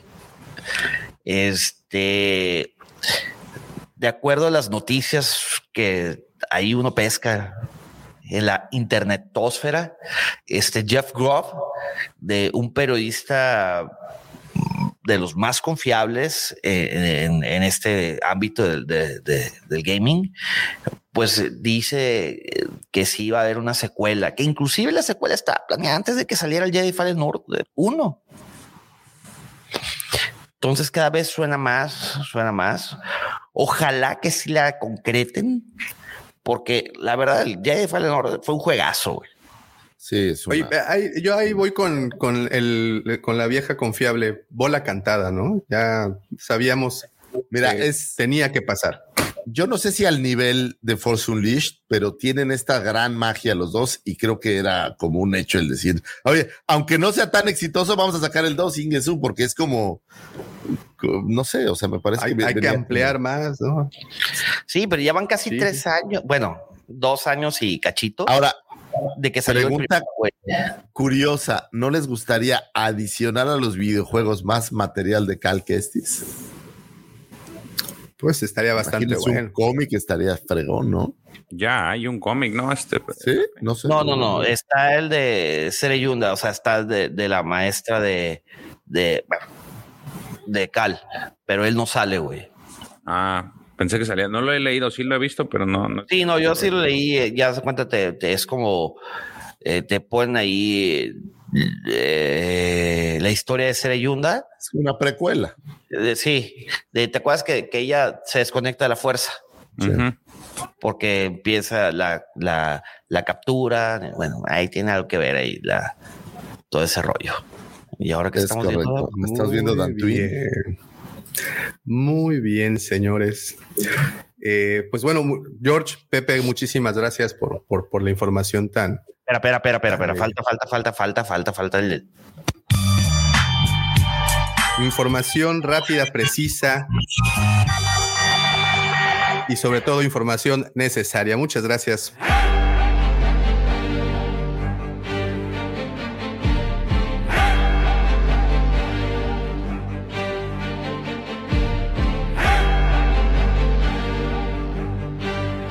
Pues bueno, como pudieron leer en el título de, este, de este live, eh, hablando de los Tusken Riders, de Tatooine y de su historia antigua. Y evidentemente, pues creo que con la serie que es del momento, porque aunque no lo querramos, así es, es la serie que está actualmente, que todos estamos cuchicheando al respecto, eh, libro de Boba Fett, pues al menos los primeros dos episodios se llevan a cabo en Tatooine. Tatooine, este planeta que fue el primer planeta que conocimos en la, en la galaxia de Star Wars, en todo el universo de Star Wars. Eh, Tatooine, que es un planeta que creo que eh, representa ah, tenemos como podemos hacer muchas analogías al respecto con nuestra realidad. Es si no puedo equivocarme, pero creo que es el planeta del que más información tenemos, o del que más se ha escrito, o del que más se ha mencionado, posiblemente, eh, si no el que más es de los que más. Y al tener tanto, tanto bagaje de este, pues el universo entero de al respecto, pues ha crecido. Y creo que también, sin temor a, equivocarme, en un inicio eh, la serie del Mandalorian, en particular la segunda temporada del Mandalorian, y ahora lo que vemos del libro de Boba Fett, han dado mayor dimensión tanto a Tatooine como a todo lo que ocurre dentro de este planeta. Y obvio, mayor dimensión a los habitantes naturales de este planeta, llámense los Yaguas o los Tusken Riders. Y creo que el libro de Boba Fett, sí, vi antes, creo que el Mandalorian de cierta forma empezó a redimir a estas tribus.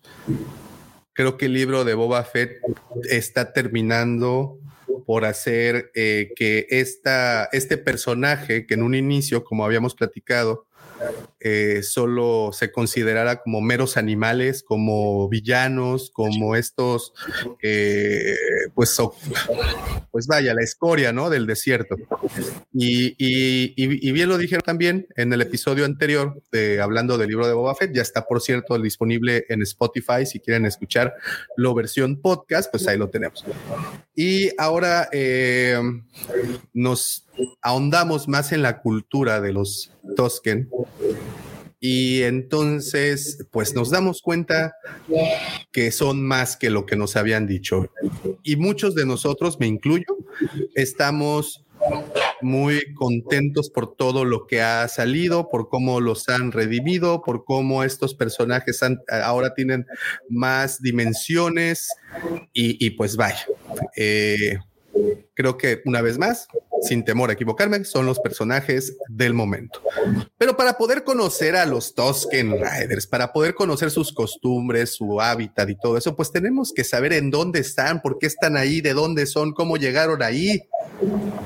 Y tenemos que iniciar, evidentemente, en el pequeño planeta que está en el borde exterior de la galaxia llamado Tatooine un planeta que pertenece a un sistema binario, a un, eh, ¿cómo se le puede llamar? ¿Cómo se llama sector? De hecho, tiene el sector Arcanis, eh, uno de los más alejados del centro de la galaxia, en donde pocas rutas comerciales tan importantes como la ruta coreliana, pues apenas lo medio, medio toca. El primer planeta que conocemos en la saga de Star Wars, eh, y, pues vaya, creo que es el planeta que cambió el resto de la historia de la galaxia, al menos ahí. Y, un sector siempre como muy, digo, vemos los planetas cercanos como Genosis, como Rylot, que normalmente son planetas áridos, ¿no? Estos planetas como rocosos. Digo, supongo que tendrá que ver con el tema de tener dos, dos soles y Tatooine pues no es la excepción. No, no recuerdo haber visto ninguna imagen de Tatooine con plantas o con follaje o con, con flora. Entonces, digo, seguramente el tema de, los soles, pues lo vuelve un lugar sumamente hostil para la vida, creo yo. Mira, te leo su descripción Es un mundo desértico en un sistema binario del sector Arcanis en el territorio del borde exterior, como les lo habíamos mencionado. La única forma de hallar agua es literalmente extrayéndola de la humedad de la atmósfera. No tiene un gobierno establecido, siendo un banquete para bandidos, traficantes y recompensas. Está habitado por nativos de la clase humilde, mayoritariamente granjeros de humedad. humedad. Otras de sus actividades eran la venta por menor y el comercio de chatarra. El planeta estaba en la ruta de navegación 5709 DC, una rama de la ruta comercial Trielus, la cual también conectaba con el sector Cisar y no estaba lejos del corredor coreliano. La superficie del planeta está cartografiada eh, mediante un sistema de navegación único en su especie. Este planeta jugaría un importante papel en los planetas, en los eventos galácticos, siendo el hogar del Anakin Skywalker y el lugar en donde su hijo Luke se mantendría a salvo desde sus primeros eh, años hasta su madurez. Bueno, ese es así como que el brief, ¿no? Nos vamos, como dice Lucifagor, a una descripción un poco más, eh, eh, ¿cómo se dice? Geológica del lugar. Es conocido por haber sido uno de los planetas más viejos del espacio explorado y estaba compuesto por un núcleo fundido con un manto rocoso de silicatos y corteza rocosa. Algunos fósiles encontrados indican que Tatooine alguna vez estuvo cubierto de grandes océanos, los cuales se secaron dejando atrás muchas formaciones geológicas tales como el Cayón del Mendigo, eh, formado sobre el año 2 millones antes de la batalla de Yavin, además para que, bueno, pongan ahí en su, en su cuaderno. Eh, otra notable formación geológica es el Mar de las Dunas, un enorme desierto de la meseta de los hongos, una vasta formación de piedras gigantes y en pie de los eriales de Junland, una región rocosa. Tatooine era caluroso y árido, siendo calentado por dos estrellas cercanas, Tatu primero y Tatu segundo. De hecho, resplandecían tanto por la iluminación de los dos soles que desde el espacio Tatooine se veía como si fuera una estrella más. Debido a sus extremas condiciones, solamente una región relativamente templada del hemisferio norte era habitable. El agua apenas cubría. Eso que dices es muy curioso porque muchas veces pensamos en, el planeta Tierra. Y entonces, si tú estás en México, pues no tienes idea qué pasa en Europa, ¿no? O qué pasa en Australia. Y en un planeta como Tatooine, pues no tienes idea. Pero ahora entiendes y sabes, pues que no se podía vivir en todo el lugar que solo el norte, ¿no? es lo que te acuerdas, lo que decías era habitable, así es. Eh, en alguna ocasión platicando decías que por qué solo nos dábamos una idea de los planetas por eso que nos mostraban, pero que pues realmente estaba compuesto por varias, por varios eh, biomas alrededor de, la esfera o de la forma que sea este. Y pues bueno, digo, en, en el planeta Tierra tienes un ejemplo, ¿no? Tienes el desierto de Gobi, que si tú vivieras en el desierto de Gobi, pues crees que todo es desierto, pero la realidad es que del otro lado del mundo hay pues, selvas, hay toda clase de, no, te vayas lejos, México mismo, ¿no? Bueno, el mismo México, así es, ¿no? Entonces, no sabíamos si en Tatuín hubiera eh, este tipo de cosas. Sin embargo, el tener dos soles, obviamente, pues e, es como tener aquí al doble la radiación solar y obviamente es mucho mayor el calor y demás. No sé si en algún lado diga las temperaturas eh, que normalmente en Tatuín, pero imagínate, si hay dos soles, pues debe ser el doble que aquí, ¿no? Por dar un ejemplo. Y quién sabe la pues, distancia. Imagínate, no, y aparte tiene una repercusión en, en las personas. O sea, literalmente envejece, un humano envejece el doble, de, o, sea, se, se, deteriora la piel humana por esto, este sistema binario, por toda esta falta de humedad, y pues bueno, creo que quedó como anillo al dedo para la serie de que no, los rayos, oye, los rayos UV no los cubriría ni la crema no, pues ni te eches ni vea. No, ni vea, ni vea plus. No, no, no, pasa, no, no pasa. Ni Ángel Face de Pons, ni, Ángel Face, nada, no. Oye, dice, a pesar de la extrema aridez, en el planeta abundan diversas formas de vida. En la flora se encontraba el musgo eh, rasurante, las flores embudo y las calabazas bravas. Eso suena como a platillo de mi abuelita, las calabazas bravas. Eh, la vida no inteligente nativa de Tatooine se componía de anubas, bantas, bone garders, dewbacks, Ojo, Lucifagor, esto es información importante. Guampas del desierto. Agárrate, Guadalupe. Guampas del desierto. ¿Habías escuchado algo así? No, fíjate que no lo sabía. George, tú habías, se te había pasado. Bueno, pues resulta que hay una variante de guampa eh, que se pues se evolucionó ahí. Fíjate que las estuve buscando y lo único que pude encontrar fue una justamente de Cotor. Eh, y se ve horrible y lo y no lo pintan como, guampa del desierto, lo pintan como guampa de las montañas. Pero sabes que yo, yo estuve leyendo por ahí algún momento que el Wampa fue extraído de Hoth y fue llevado por X, Y o Z razón a diferentes planetas. Entonces, que es derivado de esto? Que hay diferentes tipos de Wampas en diferentes lugares, porque los, llevaron, los soltaron y se reprodujeron. Entonces, eh, digo, no sé si esa es la naturaleza de esta versión, ¿no? Del, del Wampa de desierto. Pues yo creo que sí, porque te digo que que la única... Hay algo que es muy raro, o bueno, no sé si es muy raro o si es llamarlo un, un error. Normalmente cuando estás hablando de un clima muy cálido, pues los animales no tienen tanto pelo, quiero pensar, o son nocturnos los que tienen pelo, ¿no? Entonces tenemos pues estos bantas, que es un animal sumamente peludo. Digo, no sé, no soy animalista ni mucho menos, pero me llama la atención que tienes un animal sumamente peludo, al estilo a lo mejor podríamos pensar de un búfalo, pero con demasiado pelo y no sé si eso en un clima como el de Tatooine sea... Acuérdate de, de... la biología, vamos, ¿no? Mira, mira, aquí ya nos acaban de responder. No si hay guampas en el Caribe, porque no puede ah. haber en Tatooine? muy bien, LGP. Eh, pero recuerda también que el desierto es extremo.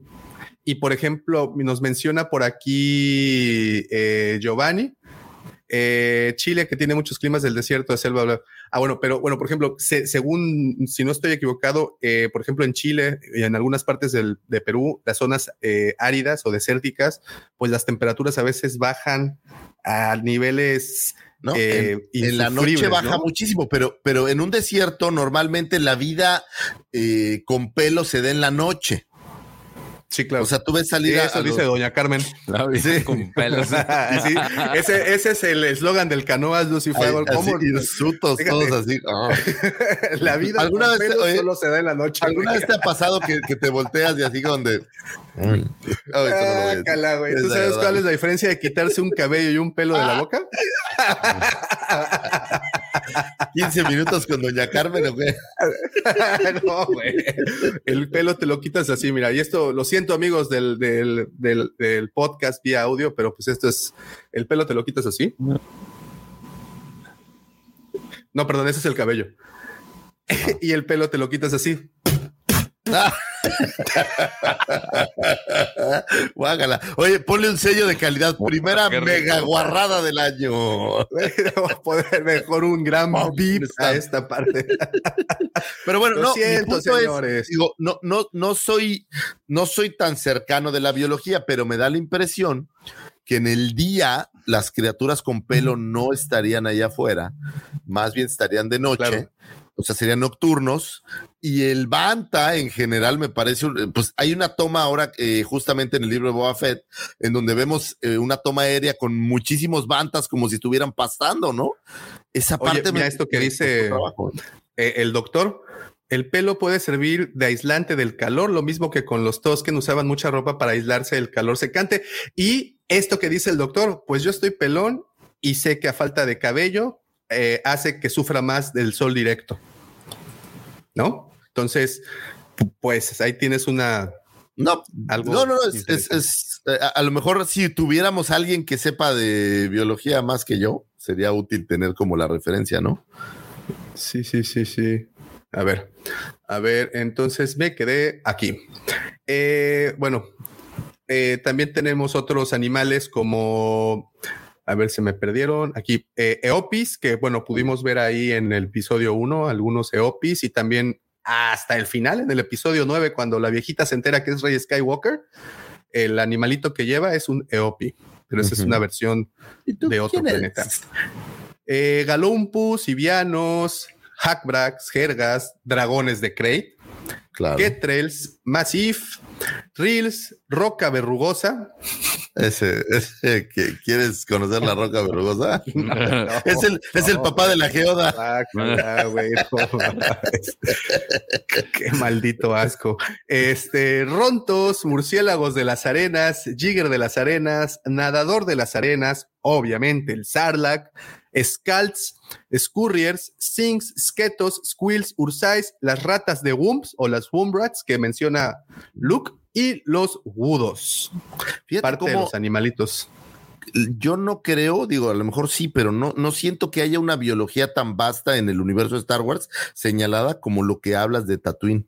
¿sabes? Te digo, eh, lo, que decía justo al iniciar, no creo que haya algo, tanta información de otro planeta como lo hay, como la hay de Tatooine.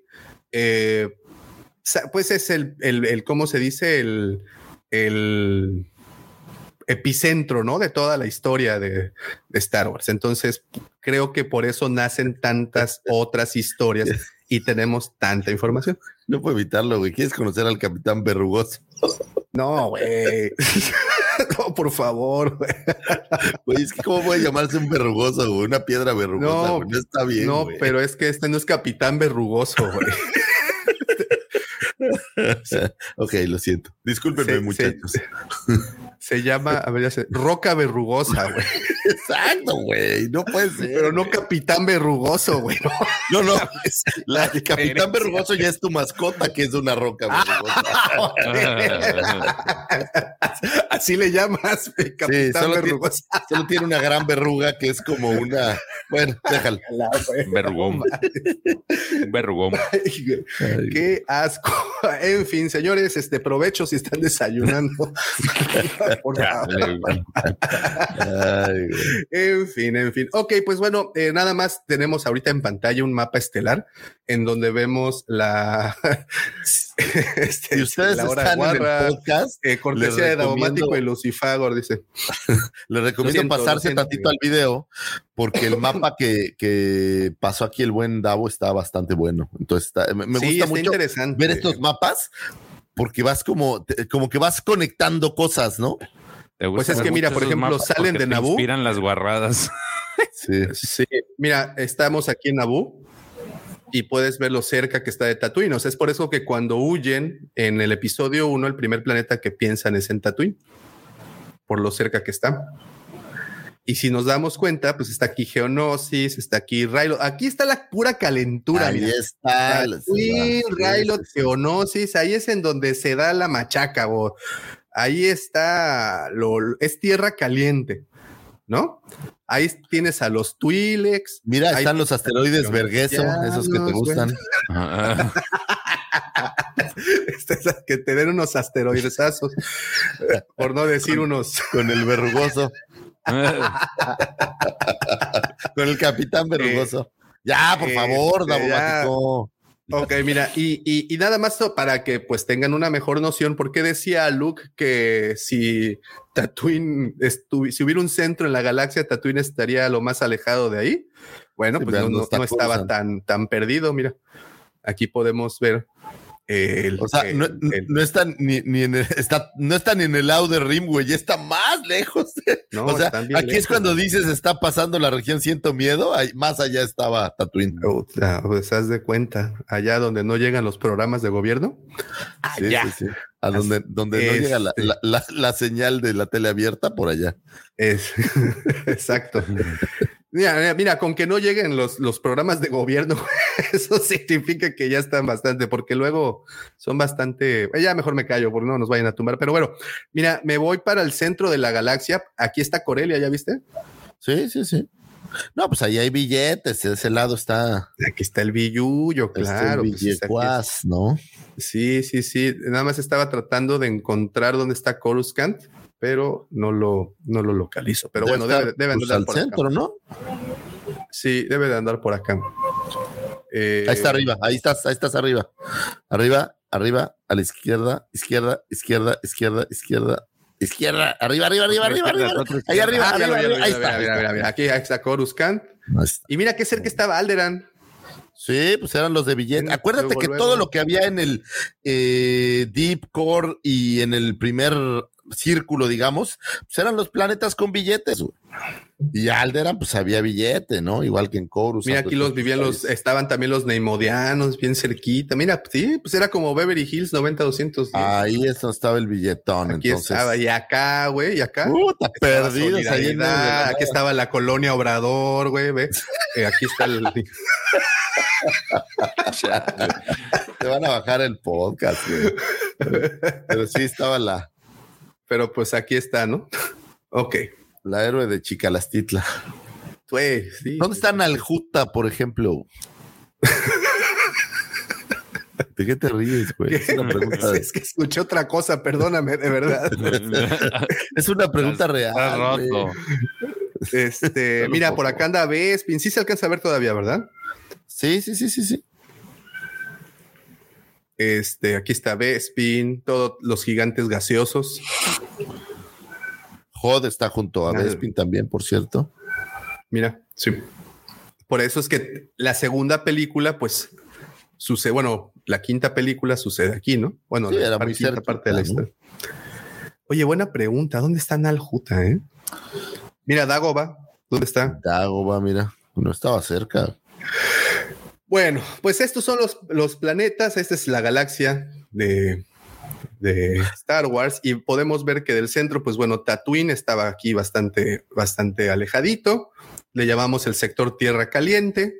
Tenemos a Geonosis, Rylot y Tatooine aquí como buenos vecinos que, que son. Este. Ok. Ahora quiero mostrarles un mapita para que comprendamos un poco mejor la geografía de Tatooine. Em, ¿se Entonces, viendo el tipo de planeta que era, pues el tipo de gente que vivía ahí la puedes tener muy clara, ¿no? Más cambio un poquito la configuración para que se vea mejor. Ahí está, ahí se ve. Y no, a ver, ¿se ve mejor? Ahí no, es que ahí tapamos nosotros un poco. Pero mira, aquí. Ok, para que nada más te des una idea, aquí es en donde aterriza, ¿se ve? En donde No aterriza tu mouse. R2. No veo tu mouse. Oh. Donde aterriza R2 y C-3PO. Ahí está, ok. Muy bien. Ok. Fíjate nada más. Eh, aquí está la casa del viejo Ben. Ok. Muy bien. Bastante lejecillos, ¿no? Pues sí, le- hay que caminarle. Eh, mira, hasta acá está el palacio de Java. Es que tu mouse no se ve, güey, entonces no sé dónde. ¿No se ve? está. Ah, pues, Es una hay palacio de Java. El puntero, pues, del mouse no lo veo. Entonces, no, no, no sé cuando dice el Palacio de Java, no sé a dónde te refieres. Ah, ya, ahí está, ok. Oh, wow, estaba ¿Así se vio el cuadrito? Sí, el cuadrito, sí sí. se vio. Ah, ok. Ok. Eh, eso que El ves. pozo de Carcún está más a la derecha. Ajá, mira, aquí está el pozo de Cancún. Mira. Aquí mero. Por acá está arriba la llanura de los Bantas, que es pues en donde de hecho se está dando en este momento la serie del libro de Boba Fett, porque Así pues es. está cerca del palacio de Mira Java. qué, qué lejos estábamos Eisley, ¿ya viste?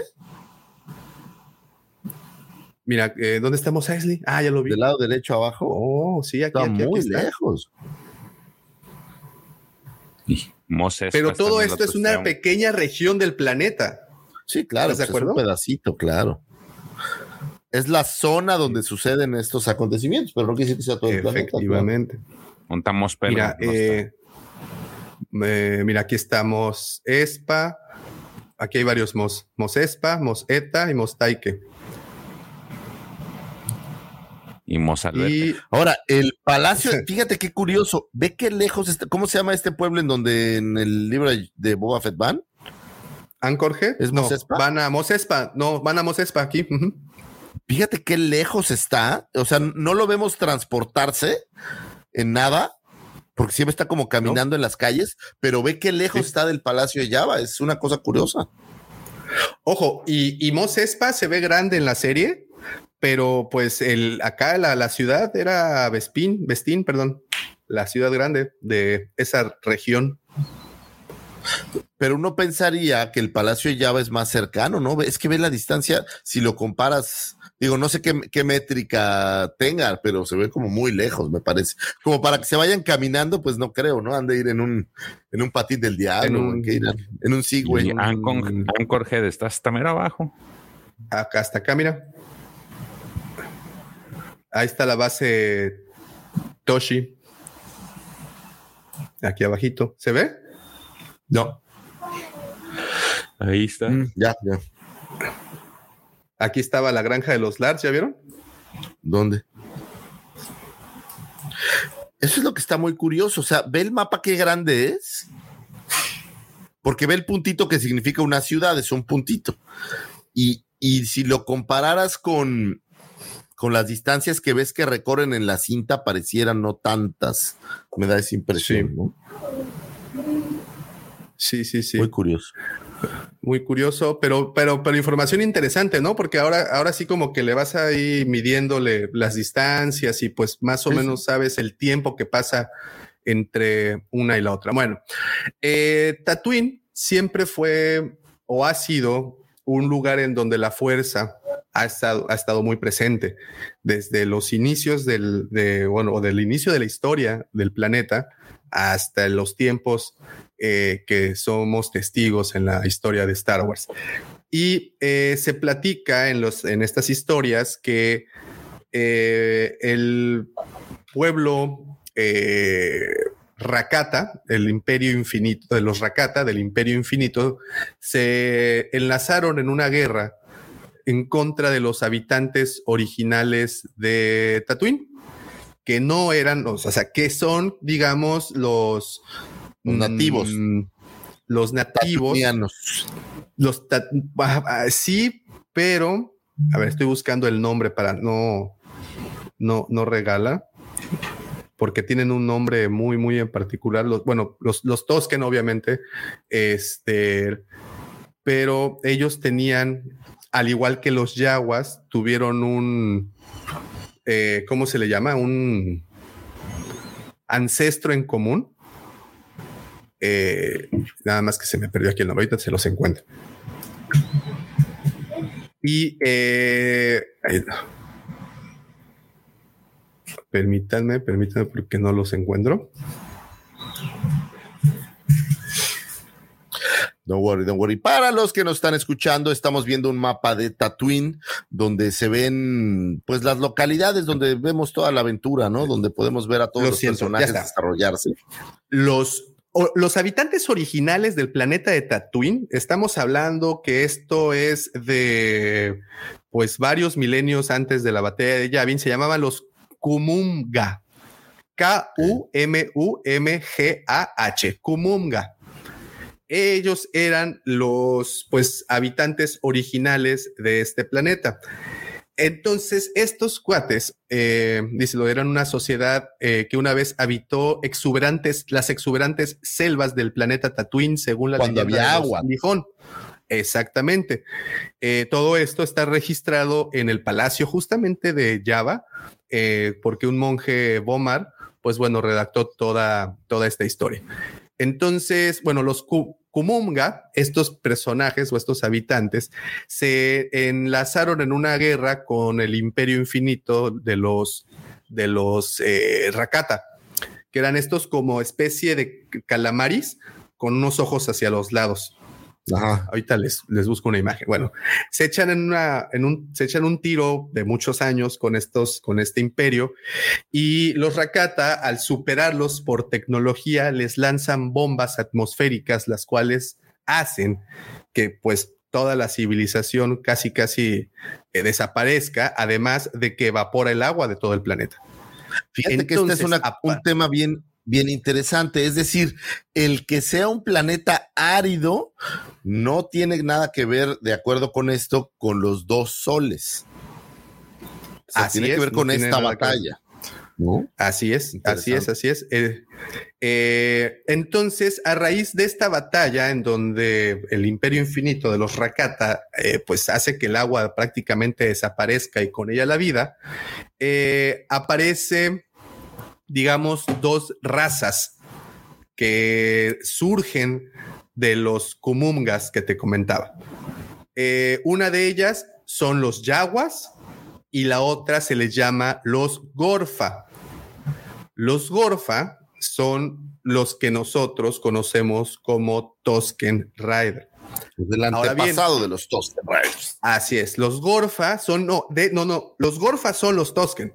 Ok, por eso, eh, pero, lo, que, ocurre pues, con. Así es.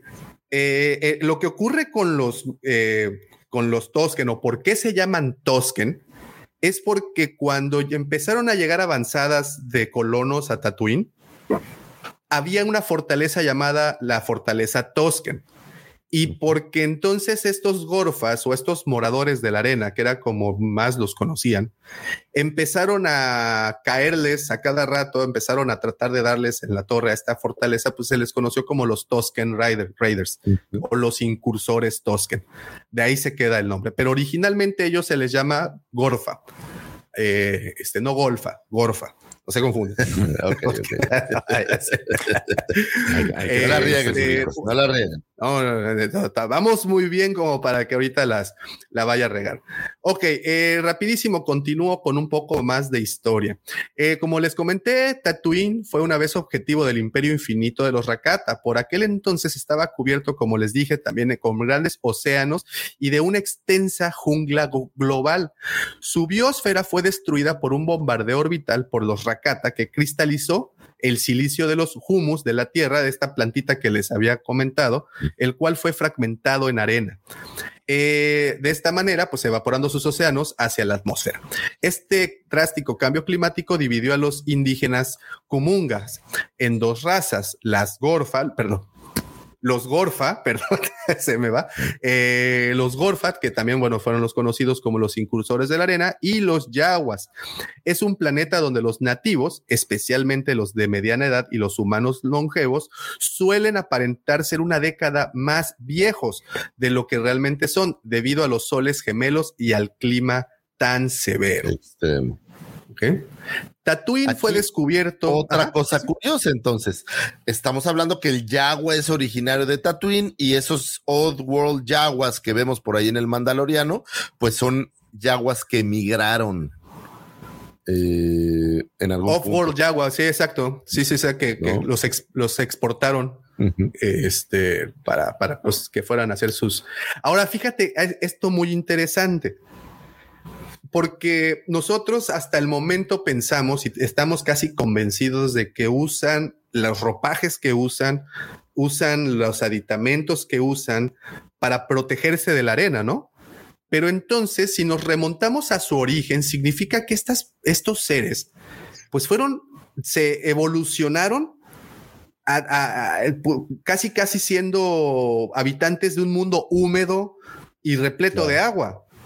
A lo que me da a pensar es que posiblemente no sea, bueno, no posiblemente, una, no son los humanos que muchos piensan que son y que posiblemente la piel de estos no es que no sea resistente al calor, sino que por naturaleza necesitan estar en eterna humedad, ¿sabes?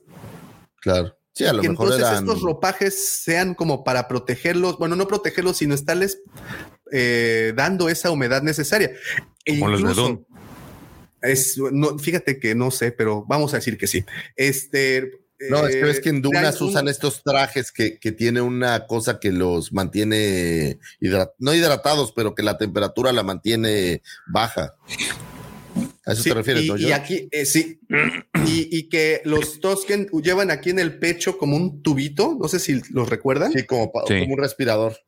Como un respirador, que posiblemente eso tenga agua. Bueno, no lo sé es simple hipótesis, eh, que sean como más tipo anfibios que estén fuera de su elemento. Eso es a lo que a lo a donde quería llegar. Bueno, pero estás hablando de, miles de años, dijiste que no. Eh, de lo que ocurrió a. el bombardeo, ¿cuánto tiempo fue? Porque tarde o temprano pues, fueron como sea, vas eh, cerca de 8000 años. Imagínate, o sea, vas evolucionando. Ocho mil años después ya las branquias ya se fueron. ¿Tú crees? ¿Sí, crees que, ocho mil años sean suficientes? Bueno, sí, estamos. No, pues vas aparte no aplican, digamos que las reglas este, generales, ¿verdad? Entonces vamos a decir. Es, exactamente como cuando les decía, han pasado 100 años antes de la batalla de Yavin, pero ¿cómo sabes cuánto dura un año en Star Wars? Porque cada planeta gira de diferente forma. Entonces, ¿qué mides el año en base a, a Coruscant o en base a Tatooine? O, o sea, es, es una como ambigüedad ahí curiosa, ¿no? Sí, sí, sí. Mira, eh, Tatooine fue descubierto por primera vez eh, por la República en el año 5000 antes de Yavin por pilotos. Anchorhead fue establecida en el año 4200 antes de Yavin. Los asentamientos humanos disturbaron a la cultura gorfa, o sea, a estos ahora conocidos como Tusken Riders, causando la evolución de estos hasta ser moradores de las arenas. Entonces, si nos ponemos así como a pensar y hacer estas analogías, lo que decíamos en un principio, pues básicamente los Gorfas o los Tusken Riders, pues son estas tribus nativas del país y de repente te llega un cabrón en un barco que se llama Mayflower y dice, no, no, no, ya estos son mis terrenos, a ver, ahí te voy y empieza a aniquilarlos. Sí, claro. ¿no? Entonces te das cuenta que realmente, y desde un principio, los Tusken no son, no son malos. Estaban defendiendo sus tierras. Y aquí te va pues algo mejor. Parecido a lo que los apaches pues estaban defendiendo. Todas las tribus, todas las tribus, tribus nativas de Norteamérica eran lo que, pues lo que justamente lo que hacían, ¿no? Eran estas, unas como dijeron ayer en el, el perdón, como dijeron en el capítulo del libro de Boba Fett, pues estas tribus, unas se escondían, otras cazaban, otras asaltaban. Entonces, pues tenemos todas estas variantes ¿no? Pero continúo. ¿Sabes qué es la, única, eh, la única duda que a mí me nace? Y digo sin ser un, un experto ni nada. Es, ok, estás hablando de algo que pasó hace miles de años. Hoy en día, mal que bien, estas culturas pues ya están pues de alguna manera más integradas al colectivo general, diría yo. Y aquí vemos a unos Tosken Riders que siguen siendo totalmente aislados a lo que a lo que la, la, cultura generalizada del planeta es, ¿no? Entonces, mi punto cuál es que sigue siendo un planeta donde no se ha podido concretar, o sea, eh, se me figura como a lo mejor es como Sudáfrica, ¿no? Que llegó el hombre blanco y, y ya se adueñó de todo y, y, ya hay blancos como algo muy general y a las culturas que ya existían ahí, pues las relegaron. Las fueron pues, alienando, ¿no? Las fueron alienando en sus propias tierras, ¿no? eso creo. Que, eso es algo muy triste que, pasó en nuestra historia y que pues bueno, aquí Lucas de alguna u otra manera empezó a desarrollar. No, no sé. yo no creo que haya sido Lucas quien, Sí, eso es a lo que iba. No creo que haya sido quien haya desarrollado la historia. Acuérdate que estos el segundo boceto que hizo Ralph McQuire fue el del Tosken Rider. Entonces, yo creo que esto tiene que ver con una idea por ahí de Lucas, pero el desarrollo, pues creo que ya mucha gente ha de haber contribuido.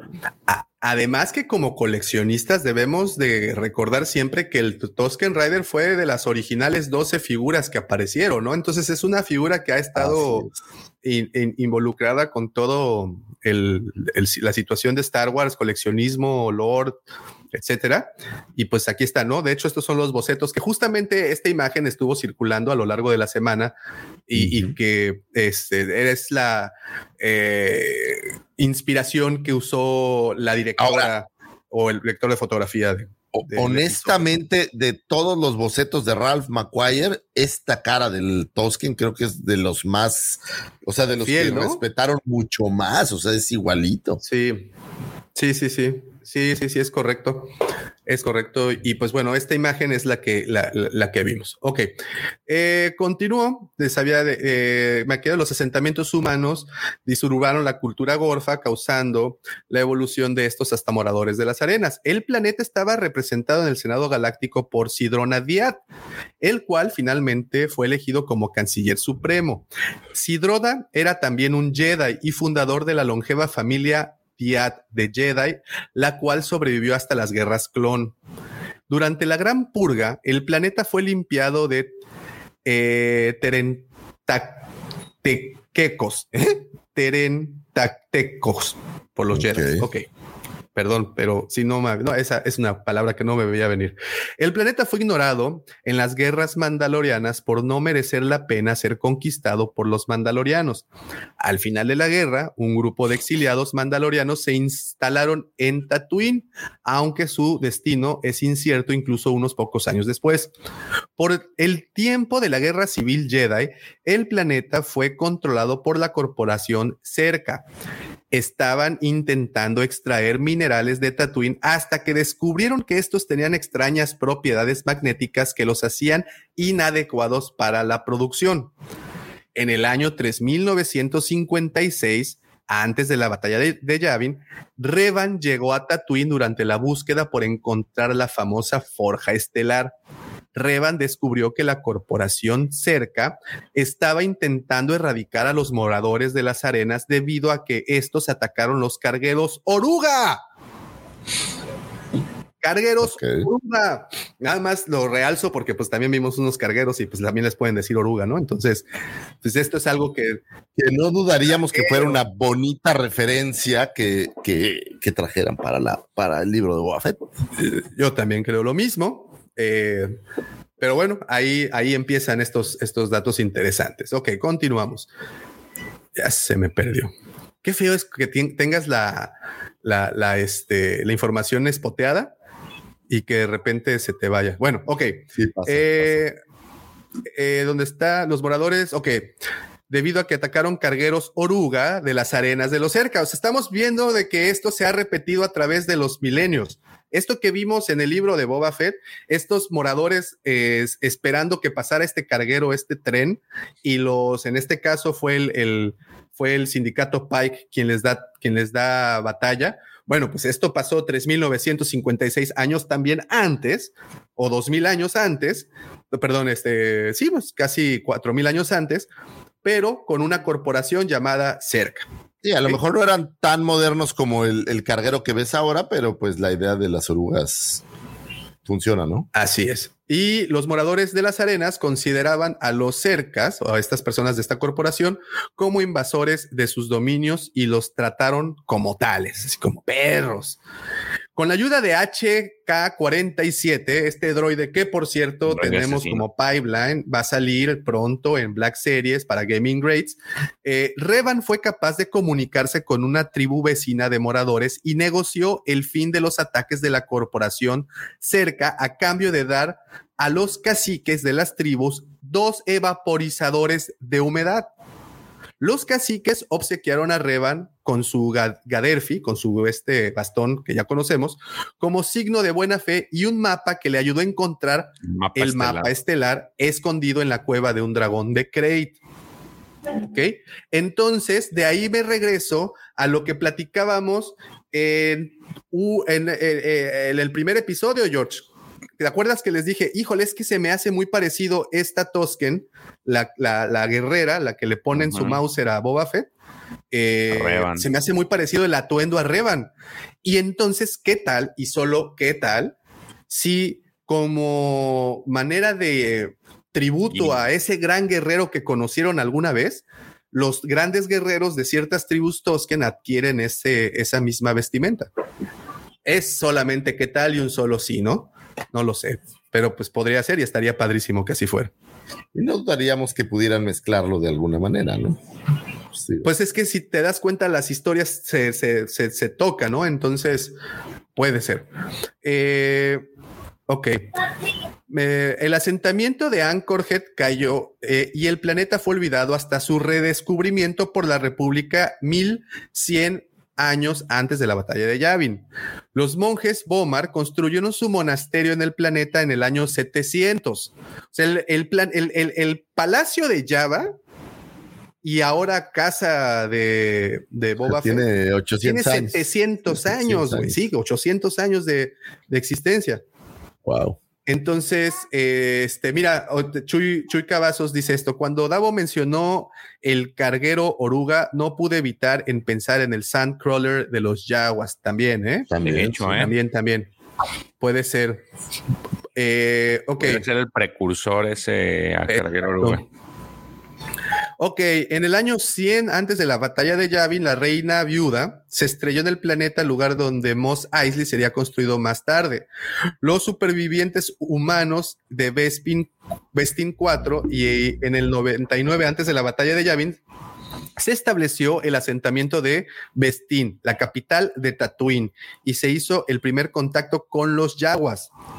Aquí déjenme decirles que por eso es que los eh, Tusken Riders y los Jaguars no se llevan. Los Tusken los consideran como de mucha, así mucha menor eh, eh, clase a los Jaguars porque ellos sí se acercaron con los humanos a negociar, a comunicarse, a, ese tipo de cosas. Mientras, exacto, mientras que los Tosken de plano sí pintaron su raya y dijeron, Nel, esos son invasores, ¿no? Y, pues no, no los queremos.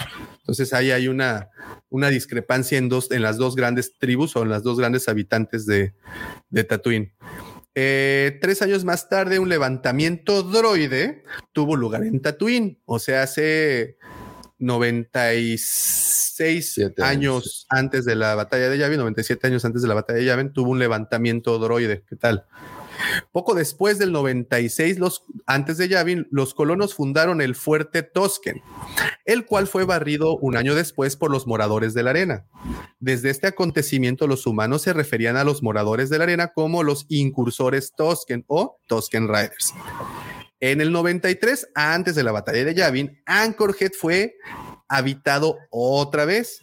En el 85, antes de la batalla de Yavin, Mos Eisley fue asentado por humanos y rodeanos. Y en el 80, antes de Yavin, los humanos y los rodeanos establecieron Mos Espa. ¿Ok? Eh, la minería coreliana trabajó, trajo muchos vehículos oruga de las arenas al planeta. A los que se refieren, y eran los, los, eran los, los, yaguas. Los Sandcrawlers. No, pero los Sandcrawlers, porque en teoría son vehículos abandonados que chainearon los, los yaguas. O sea, a lo que se refería con los vehículos oruga, sí son los Sandcrawlers, no son el tren. Pues. No, no, no, no, no, no, no. Bueno, es que uno era el carguero oruga y fueron como miles de años antes, como cientos de años antes, y estos eh, otros vehículos son los que trajeron de Corelia. Entonces, estos los trajeron apenas 60 ah, eh, años antes, 70 años antes de la batalla de Yavin. Eh, cuando la estación orbital Tatu 3 se estrelló, evidenciándose la inestable naturaleza de los minerales autóctonos con los que se construyó. Aunque el planeta estaba a partir de entonces considerado técnicamente como parte del sector de la República de Arcanis, era oficiosamente parte del espacio Hot. Los reptadores de las arenas eh, abandonados cambiaron radicalmente la civilización yagua, siendo utilizados por las tribus yaguas como fortalezas móviles con las que explorar el desierto en la búsqueda de chatarra. Los hablándose los Sandcrawlers, es correcto. En el 66, antes de Yavin, los Hot llegaron a Tatooine. En el 60, después de, de Yavin, eh, antes, perdón, de la batalla de Yavin, ahí te va un dato interesante. Meryl Toshi estableció la estación Toshi en las afueras de Anchorhead. Sus rivales, Kajidik Hot, competían por el control del planeta. El notorio Besadi, representado por Gardula, el anciano, el papá de Gardula, el que conocimos después, y el clan Desilik, representado por el famoso Java. el famoso Java capturó la estación Toshi la pudimos ver ahora en el libro Boba Fett, que es este momento en donde entra una especie de cafetería o bar y golpea a unos motociclistas, eh, pues que están como haciendo desastres, ¿no? Nomás digo para referencia. Eh, eh, exacto. y, bueno, y también que sepan que eh, la estación Toshi, pues bueno, originalmente salía en el episodio 4, pero estas imágenes o escenas las eliminaron. Habíamos platicado ya en su momento que había sido porque la actriz y el actor, bueno, en este caso la actriz que interpreta a Kami, eh, pues había aparecido en una eh, cinta para adultos y pues por eso habían decidido eliminar esas escenas. Pero a ellos dos también los vemos en la estación Toshi. Que cabe señalar que cuenta la leyenda que era la galana de Luke Skywalker en Tatooine, ¿no? Ah, mira, aquí, aquí viene una, aquí viene una, algo, un volteón. Eh, dice, en el año 66 llegaron, estableció la estación Toshin a coger sus rivales, bueno, ya platicamos de eso. El famoso Java capturó a Kara eh, fuera de su cuartel de operaciones y reclamó el monasterio de Momar para uso personal como palacio. Entonces ahí queda nada más para el dato. Eh, Java llegó 60 años antes de la batalla de Yavin al palacio este que ustedes conocen hoy en día. Por lo desolado que está el planeta, en una de sus atracciones más importantes era la carrera de vainas, donde el pilotos alienígenas de innumerables sistemas estelares se reunían a competir. 32 años antes de la batalla de Yavin, Anakin Skywalker se convirtió en una leyenda local en Mos Espa por ser el único humano que ganó por primera vez y única vez las carreras de estas. la famosa clásica de Bunta If esa es la, carrera. Al ganar la carrera, ganó su libertad y se fue a Coruscant. Y bueno, ya conocen todo el desmadre que se armó después. Eh, pues sí, las locas, locas, las locas, locas aventuras de Anakin por, por la galaxia. Bueno, digo, esto, esto lo podemos ver en The Phantom Menace, por si alguien en este podcast no lo sabía, lo cual me parece que debe de ser curioso, voy a decir. Probable, pero bueno, es que mis papás los amo y los están viendo, entonces eh, si no están seguros, vean de Phantom Menace, la amenaza fantasma, y ahí aparece esta carrera. Bueno, pues esa historia que les conté, pues prácticamente se toca con la historia que ya conocemos o que la mayoría conoce, que es el episodio 1, que es el episodio 2, cuando vemos a Anakin justamente ir a, a, a ¿cómo se dice? A masacrar a una tribu de Tosken, que ahora ya sabemos que pues y te das cuenta que todo se va inclinando hacia danza con lobos. Todo va para allá, sí, me gusta. Todo va para allá, ¿no? Todo, todo, todo estamos, este, este Boba Fett, que es el, el güerito, llega a, ahí con los que no son güeritos. Pero, bueno, el extranjero. Eh, exacto, vamos. Entonces llega a civilizarlos. Ya sabes, ahí va esa, esa historia, ¿no? Eh, pero bueno, Nada más como dato, eh, las ciudades importantes de Tatooine, Anchorhead, Bestin, Mos Eisley, Mos Enza, Mos Espa, Mos Gamos, Mos Ozone, Mos Shuta y Mos Sabu. Son las historias, perdón, las las, poblaciones más importantes.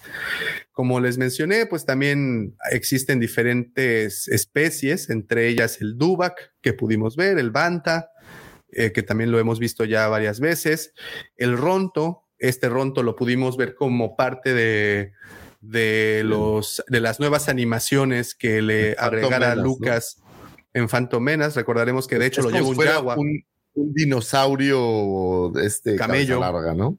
Ándale.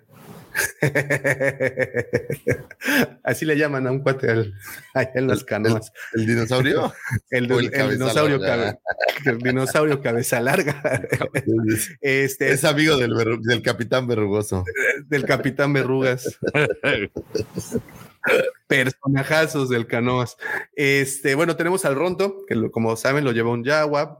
Tenemos también a la rata Wump, o Woomrat, que menciona Luke en su momento, además de otras especies, bueno, el dragón de Crate, que en un origen era muy diferente a cómo lo pintaron en el, en el mando. leyendo un poco de la cultura, no sé si vamos a llegar a eso. Sí, supongo que sí, ahorita vas a ver la cultura de los Tosken. Me hace poco sentido una parte de, esa cultura, pero bueno, ahorita que lo escuchemos. Ahorita llegamos, ahorita llegamos allá. Y eh, pues bueno, obviamente dentro de toda la fauna silvestre que encontramos en Tatooine, también podemos encontrar al famosísimo y endémico Sarlacc, que pues ya conocemos de, hasta por dentro. Entonces, ya conocemos más del Sarlacc de lo que conozco. Ahí en Disney hay una versión en Galaxy Edge. Tienen, pareciera como una pecera, en donde tienen a la mitad al, al Sarla, que entonces puedes ver por cómo es todo el, por en la arena y todo, se ve muy bonito. A ver si ahorita la encuentro. Muy bien. Pues eso fue un poco de la historia de Tatooine. Creo que podemos entender un tanto ya eh, la dinámica que llevan, la sociabilización, sobre todo que se llevan entre las diferentes culturas o bueno, las diferentes formas de vida, el comercio y el por qué también estaba siempre a la merced Ah, de piratas, contrabandistas. A ver si se alcanza a ver, güey. A ver. Ay, no, no era así. No sé yo. A ver, espera, espera, espera. Ahorita, ahorita, ahorita, ahí va. Es como una especie Oh, de pecera ya. esto en Galaxy Sí, 6 en sí, Disney. sí. Y en donde ves como si fuera un Sarlacc como, como está, mira, tiene patitas, o sea, es, Sí, sí, una sí, forma curiosa. ¿no? Eh, interesante. uno No, pensaba no lo hubiera imaginado así. Uno pensaría que fuera como un, pues, como un Gusano, no sé, yo, yo un gusano me imaginaba, pero no, es un animal ahí con, con pads y toda la cosa. Sí. Este. Y bueno, eso es un poco de la vida de la, bueno, de todo, de todas las formas de vida eh, que habitaban Tatooine. Ahora nos vamos, ahora sí, con los incursores Tosken, también conocido como moradores de las arenas, que mejor eh, son moradores de las arenas o gorja- gorjas, gorfas, eh, antes de ser incursores o saqueadores Tosken. Ya platicamos el hecho de que ellos solían asaltar un un fuerte en Sí, un que se llamaba fuerte Tosken y pues de ahí, de ahí apareció, sí. Se ganaron el nombre. Así es. Eh, dice, debido a su posesión de tecnología avanzada y su primitiva sociedad, eh, ah, no, no, no, esto no lo puedo leer porque está muy mal. Eh, ok, el término morador de las arenas no necesita explicación, perteneciendo a esta especie en un mundo desértico y está al uso al menos desde 4000 años antes de la batalla de Yavin. Sin embargo, el nombre más formal de incursores Tosken fue adquirido mucho más tarde debido a un periodo de ataques organizados en el asentamiento fuerte Tosken durante 98 y el año 95 antes de Yavin. Más tarde se convirtió en el nombre definitivo de la especie. Los especialistas que estudiaron el pasado de los incursores Tosken también usan el término gorfa para referirse a una frase previa sedentaria, previa sedentaria anterior a su cultura y últimamente kumunga, que es la que les había acabo de, de platicar, eh, para el primer estrato de la civilización inteligente del planeta.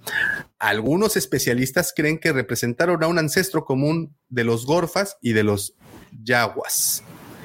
La organización social de los Tosken prefieren una existencia nómada en las regiones más desoladas, viviendo en, el núcleo, núcleos familiares, agrupados en pequeñas tribus o clanes. Vagaban a lo largo y ancho de la superficie desértica de Tatooine, pero la concentración de los, sus poblados parece haber estado en las tierras baldías de Juntland, una gran meseta rocosa que se levanta claramente sobre las dunas. Eh, ¿Tienes el mapa todavía? Sí, un segundito. Para ver dónde está Junland. Junland. Ahí te va. A ver, a ver. A ver, a ver. A A ver. mover la colita. Oye, si nos bajan por cantar canciones, ¿va? Sí, hijos de su madre. Es Ok, correcto. mira, A ver. aquí está. A ver, a ver, a ver. Por acá lo Ahí. Aquí está. Está completo, ¿no? Esto es.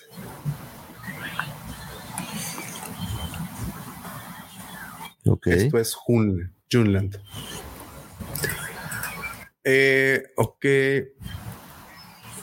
A ver, Valdías de Junland, una gran meseta rocosa. ok. Como viajaban constantemente, viven en tiendas de campaña ligeramente, ligeras, llamadas urtia. Así se llaman sus, sus tipis. Urtias. Hechas de piel, tendones y palos. Como en la casa de Doña Carmen. Dice que se hizo a palitos. Este, que se hizo a palos, igual. Pues sí, pues Este- sí, digo, el presupuesto no sale ahí de la nada. de los playa, de los playazos. De los aplausos no viven nada más. los Tosken eh, se dividen mucho por eh, su, eh, sexo en forma de vestir y en sus actividades. Las hembras se ocupan de los campos y los machos cazan y luchan. Los Tosken cubren toda su piel y rostro, lo tienen enmascarado. Sus vestimentas están ataviados con bisutería, aunque en el caso de los menores llamados Uli A, usan una vestimenta unisex, por lo que es difícil distinguir el sexo hasta que hacen su rito inicial a los 15 años, eh, logran la aceptación tribal. Eso es lo que me llama a mí mucho la atención, porque este rito involucra matar a un dragón de Crate y robarle unas perlas que en teoría tiene en la panza. Pero si vemos el dragón de Crate que nos mostraron para eh, The Mandalorian, Está es bastante más grande como para que, o sea, se necesitaron como 30 Tosken, un mandaloriano y mucha suerte para matarlo. Entonces se me figura extraño. ¿O quiere decir que hay dragones de Crate de muchos tamaños, tal vez? De hecho, en Kotor te manejan un tamaño para el dragón Crate, ¿no? Es, es completamente distinto. Regálame un segundito. Ajá. El, en, en Kotor parece ser que manejan un, un, este, un Dragon Crate mucho más pequeño porque creo que por ahí hay una, una parte del juego en donde tienes que conseguir una, una de estas perlas. Y este, el autor George Mann, del que les estaba hablando, él, él en, en, este libro de, de, mitos y leyendas narra cómo el dragón Crate es totalmente distinto a lo que pues se ve en el Mandalorian, porque es, él lo narra como un, un dragón literal con alas y la historia se centra precisamente en que este, pues digamos que es el, el, el antagonista por naturaleza de los, de los Tosken, se dedica, pues está eh, acosando una aldea de, de, Tosken y se los está comiendo. Entonces llega por las noches y, y volando y, y, y se lleva primero a sus a su ganado y después empieza a llevar a los niños y después empieza a llevar a los adultos, pero se los va comiendo de poco a poco. Pero es curioso porque eh, ¿qué, entonces, ¿qué es canon y qué no? De entrada hay una eh, ambigüedad entre que si el ritual para pasar de la niñez a la a ser parte de los mayores es matar a un dragón de crédito tú solo, pues yo creo que nadie se hace adulto, ¿no? Pero, pero fíjate que, fíjate que eh, lo que acaban de hacer en el, en el libro de, de en este último capítulo, eh, es abrirte más el espectro, porque en el momento en que, si recordarás, en el momento en que se sientan ya en la noche este, a hablar entre Boba y este grupo, el, el, el, el, jefe del grupo le dice que hay diferentes, diferentes culturas de, de Toscano, diferentes, ¿cómo, ¿cómo, se les dice? Este, tribus. tribus. Entonces, por ejemplo, es ese que yo te hago el comentario, eh, ellos eh, hacen este, es, ese, ese grupo en específico que es acusado por este dragón, son, te indica que son nómadas y que ellos se encuentran eh, se dedican al, este, al intercambio de, de, de, agua y víveres y logran llegar a un asentamiento en donde ellos se quedan de forma pacífica, pero que a raíz de, de este ataque del dragón empiezan a, en la desesperación, ellos empiezan a secuestrar personas porque se las daban de tributo al dragón. Y entonces el dragón iba en las noches, se los comía, se los llevaba y se los comía. Entonces, a, aparentemente la historia que te cuentan es, eh, y el, personaje que los viene a salvar es Obi-Wan. Este, no lo dicen a detalle, pero se entiende por toda la descripción que te hacen.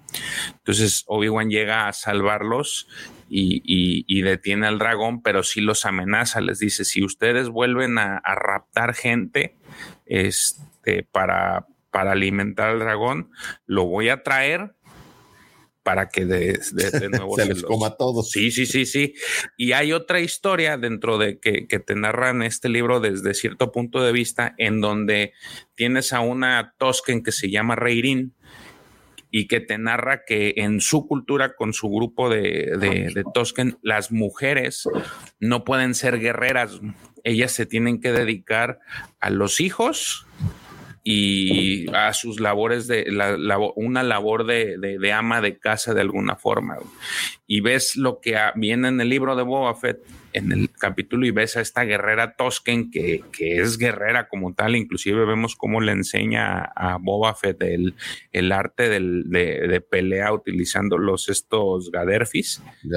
Y, y, te das cuenta que es completamente distinto. En el mismo libro, desde cierto punto de vista, hay otra historia que te narra específicamente de los Toskens que, que acosan a los a, Artu y a Citripio y ellos ahí sí te narran esa parte de que, de que tienen que cazar a un dragón Crate para a fin de, de, pues de, de, tener esto un rango más alto, pero se, se asustan porque llega Obi-Wan con este sonido medio gutural que se avienta y piensan que es un, mm. que es un, es un brujo, es un hechicero y pues se van. Entonces, te, digo, lo, interesante o lo que, lo que yo pudiera rescatar de, de ese momento es de clave es de que con eso te abren el espectro de, de, que los Tosken pueden, son culturas multifacéticas y que cada uno tiene sus, sus propios ritos y su propia forma de convivir.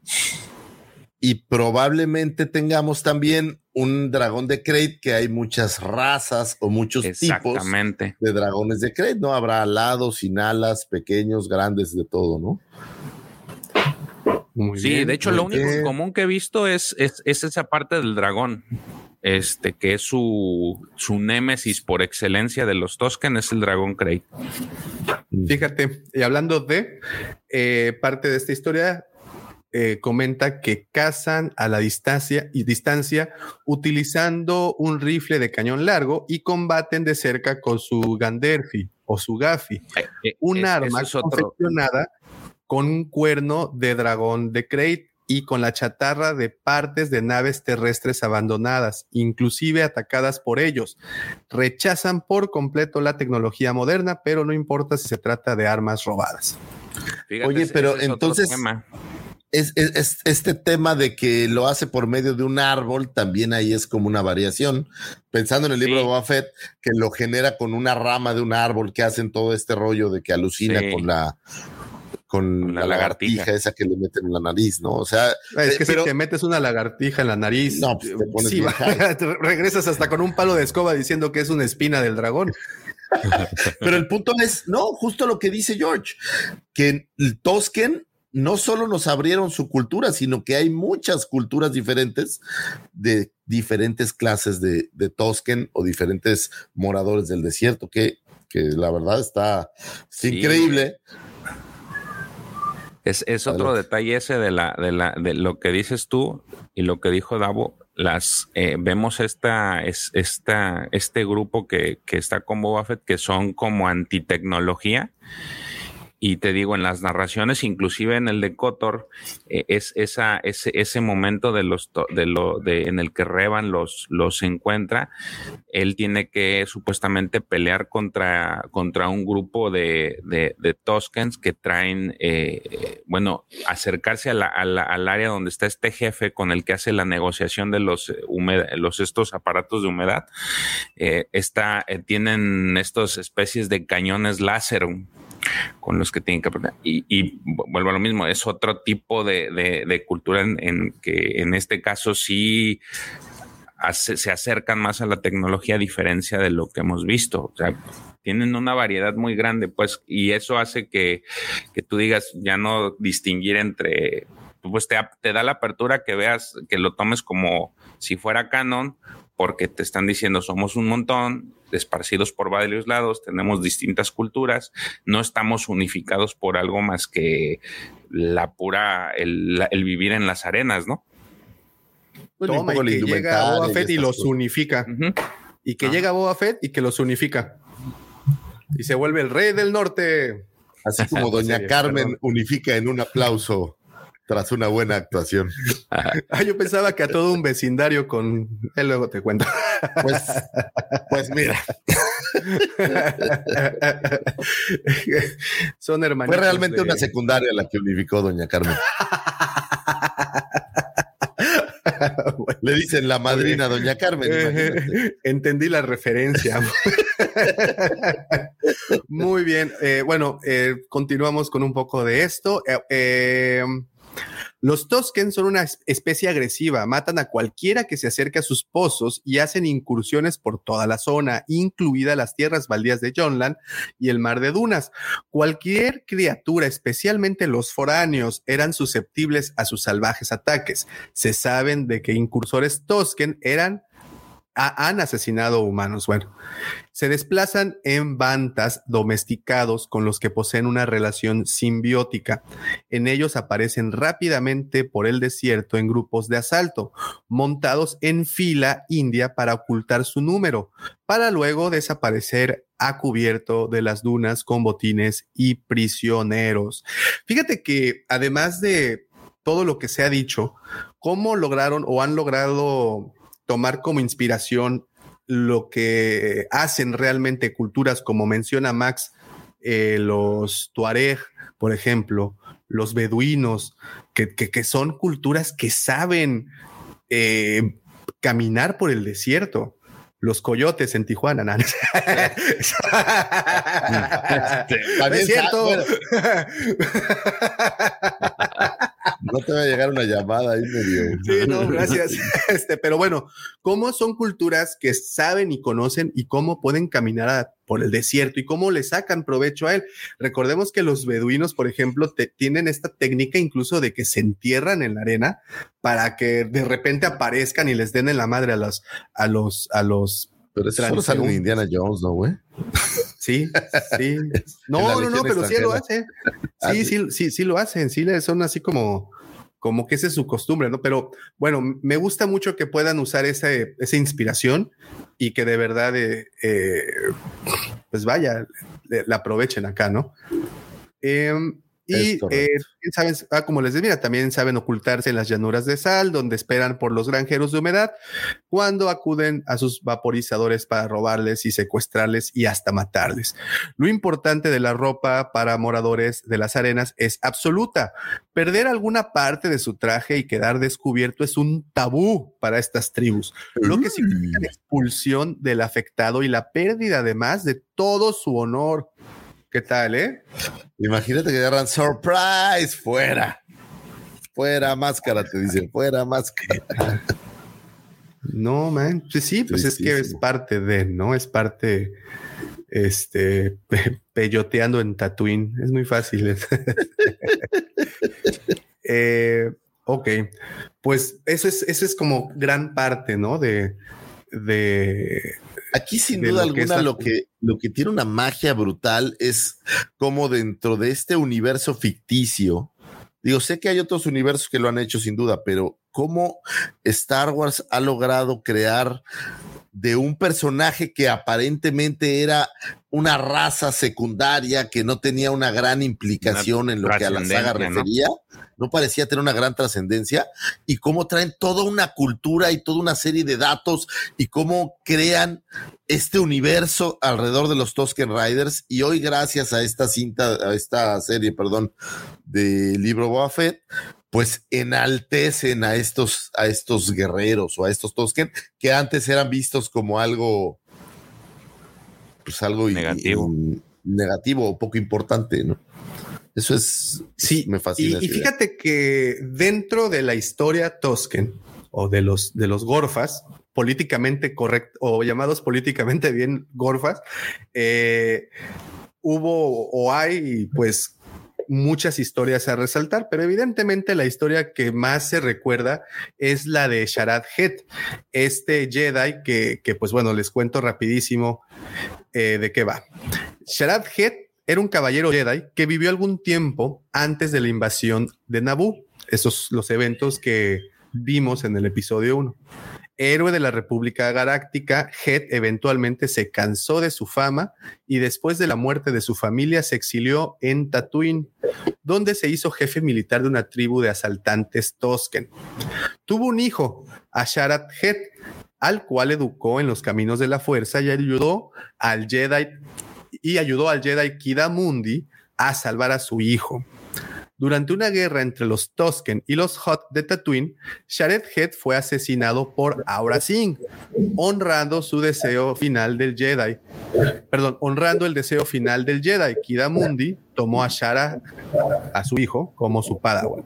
El hijo de Sharat continuaría su camino hasta eclipsar la fama de su padre, porque posteriormente se convertiría en Dark Crate, que ya conocemos también esa historia. Entonces tenemos esta historia de Sharad Head. eh, Pero, a ver, Sharad Head no era un Tosken, llegó con los Tosken. Y el hijo Llegó que los- tuvo, el hijo que tuvo, eh, no sabemos si era con una Tosken o si era un hijo humano normal. ¿Correcto? O sea, porque el- el Eh, punto es si los Tosken humano normal. podían ser Jedi o no. a ver, creo que Pepe estás, estás metiendo un poquito de, de audio, Pepe. No estoy hablando. No, pero tu compu está alta. Listo. Ok. Eh, a ver, a ver, a ver, a ver. Fíjate, es que era un humano porque fue el hijo de, de Shara Head con una esclava humana que tenían los Tosken. Oh, Entonces fue un humano. Y Pero es, pues, entonces- como la Sí, seguimos sin tener un, o sea, no es un Tosken Jedi, es un humano que se vestía como Tosken. Sí, y que adoptó los, que adoptó las costumbres, este, Pepe, que sí está De- repitiendo, güey. sí, es que sí se, se repite un poquito, Pepín. A ver. Ok, Pepín sí, eh, sí, efectivamente, eh, su maestro, mira, nada más ya como para terminar de darles la información y redondear un poco el, el tema de Sharat Head, eh, su maestro fue eh, Ed Cott, este Jedi que también conocimos en el episodio 1 de la raza Sabrak, ¿lo recuerdan? Ese fue su, su maestro. Eh, y O sea, que pues quieren rescatar, muy ¿no? cercano a... Este Anakin y, y, y Luke, ¿no? Perdón, y Obi-Wan. Donde se muere supuestamente Echo, ¿no? Ajá, sí, no, no, no, no, no, no. Ese es el otro, el, el maestro Pil, ¿no? Sí, sí, el maestro El Pil, que es como chaparrito, Ah, como, el- como Yoda ah, sí, con sarna. sí, es cierto. con el que, con el que engaña a esta No, Yarel. ese es- eh, ya, ya me acordé. Ese es el que tiene a Grievous agarrado. Lo tiene este. Lo tiene encadenado también. Sí, creo que sí, no recuerdo. yo, yo tengo muy presente las figuras, es, es este, es un Sabrak, como con piel más oscura, ¿no? O sea, no rojo, rojo como este Cuernos. Darth Maul, sino tiene la, la piel como más oscura y greñudín. Mira, un poco de la historia de Asharat, de Sharat eh. En el exilio, eh, abandonó la Orden Jedi, exiliándose voluntariamente. Hizo un aterrizaje forzoso sobre el mundo de Tatooine, donde eventualmente se integró con la cultura local Tosken. Él hizo, se hizo un jefe militar y les enseñó nuevos modos de lucha. Head hasta tomó una esposa, Kashyyyk, una mujer humana que había sido secuestrada y adoptada. Era todavía joven. Ellos tuvieron un Asharahat, Asharat, perdón, al que Sharat comenzó a entrenar en los caminos del Jedi. Eh, más tarde eh, heredaría el sable láser de su padre. Una década más tarde, Jabba el Hutt comenzó a iniciar la guerra entre la gente y los Tosken de Tatooine como modo de vender su reserva de blasters antiguos a Chihuahua. Ese es- ya creo que es un tema de- del cómic. Me, sonó la CIA. Sí. Este, bueno, y ya para, y sin embargo, Head se hizo una figura temida entre los no Tosken de Tatooine y su fama llegó hasta Coruscant. El Consejo Jedi envió a Kidamundi para traer a Sharat para ayudarles en su búsqueda de los Sith. El seriano todavía no podía convencer a su muchacho Jedi para volver a Coruscant. Sharat creyó que su lugar estaba en Tatooine con los Tosken. Eventualmente, ahora Singh, Gardula el mayor como Java, se alinearon y atacaron el campamento Tosken. Sharad intentó salvar a su gente entablando el combate con Aura. el, el Tosken fácilmente bloqueó los ataques de la casa recompensas hasta que una distracción suya hizo que Aura le clavara su propio sable en el pecho. Antes de morir, Sharat pidió a Kidamundi que entrenara a su hijo y se convirtiera así en su maestro. Y Kidamundi aceptó y le volvió a pasar como a como a Obi-Wan y se les volvió el chamaco al otro lado. Es correcto. Pues ahí está. esa es la historia. ¿Cómo la ven? La verdad que, que si hay algo que disfruté del episodio del libro de Boba Fett fue esta ampliación de, de la vida de un Tosken.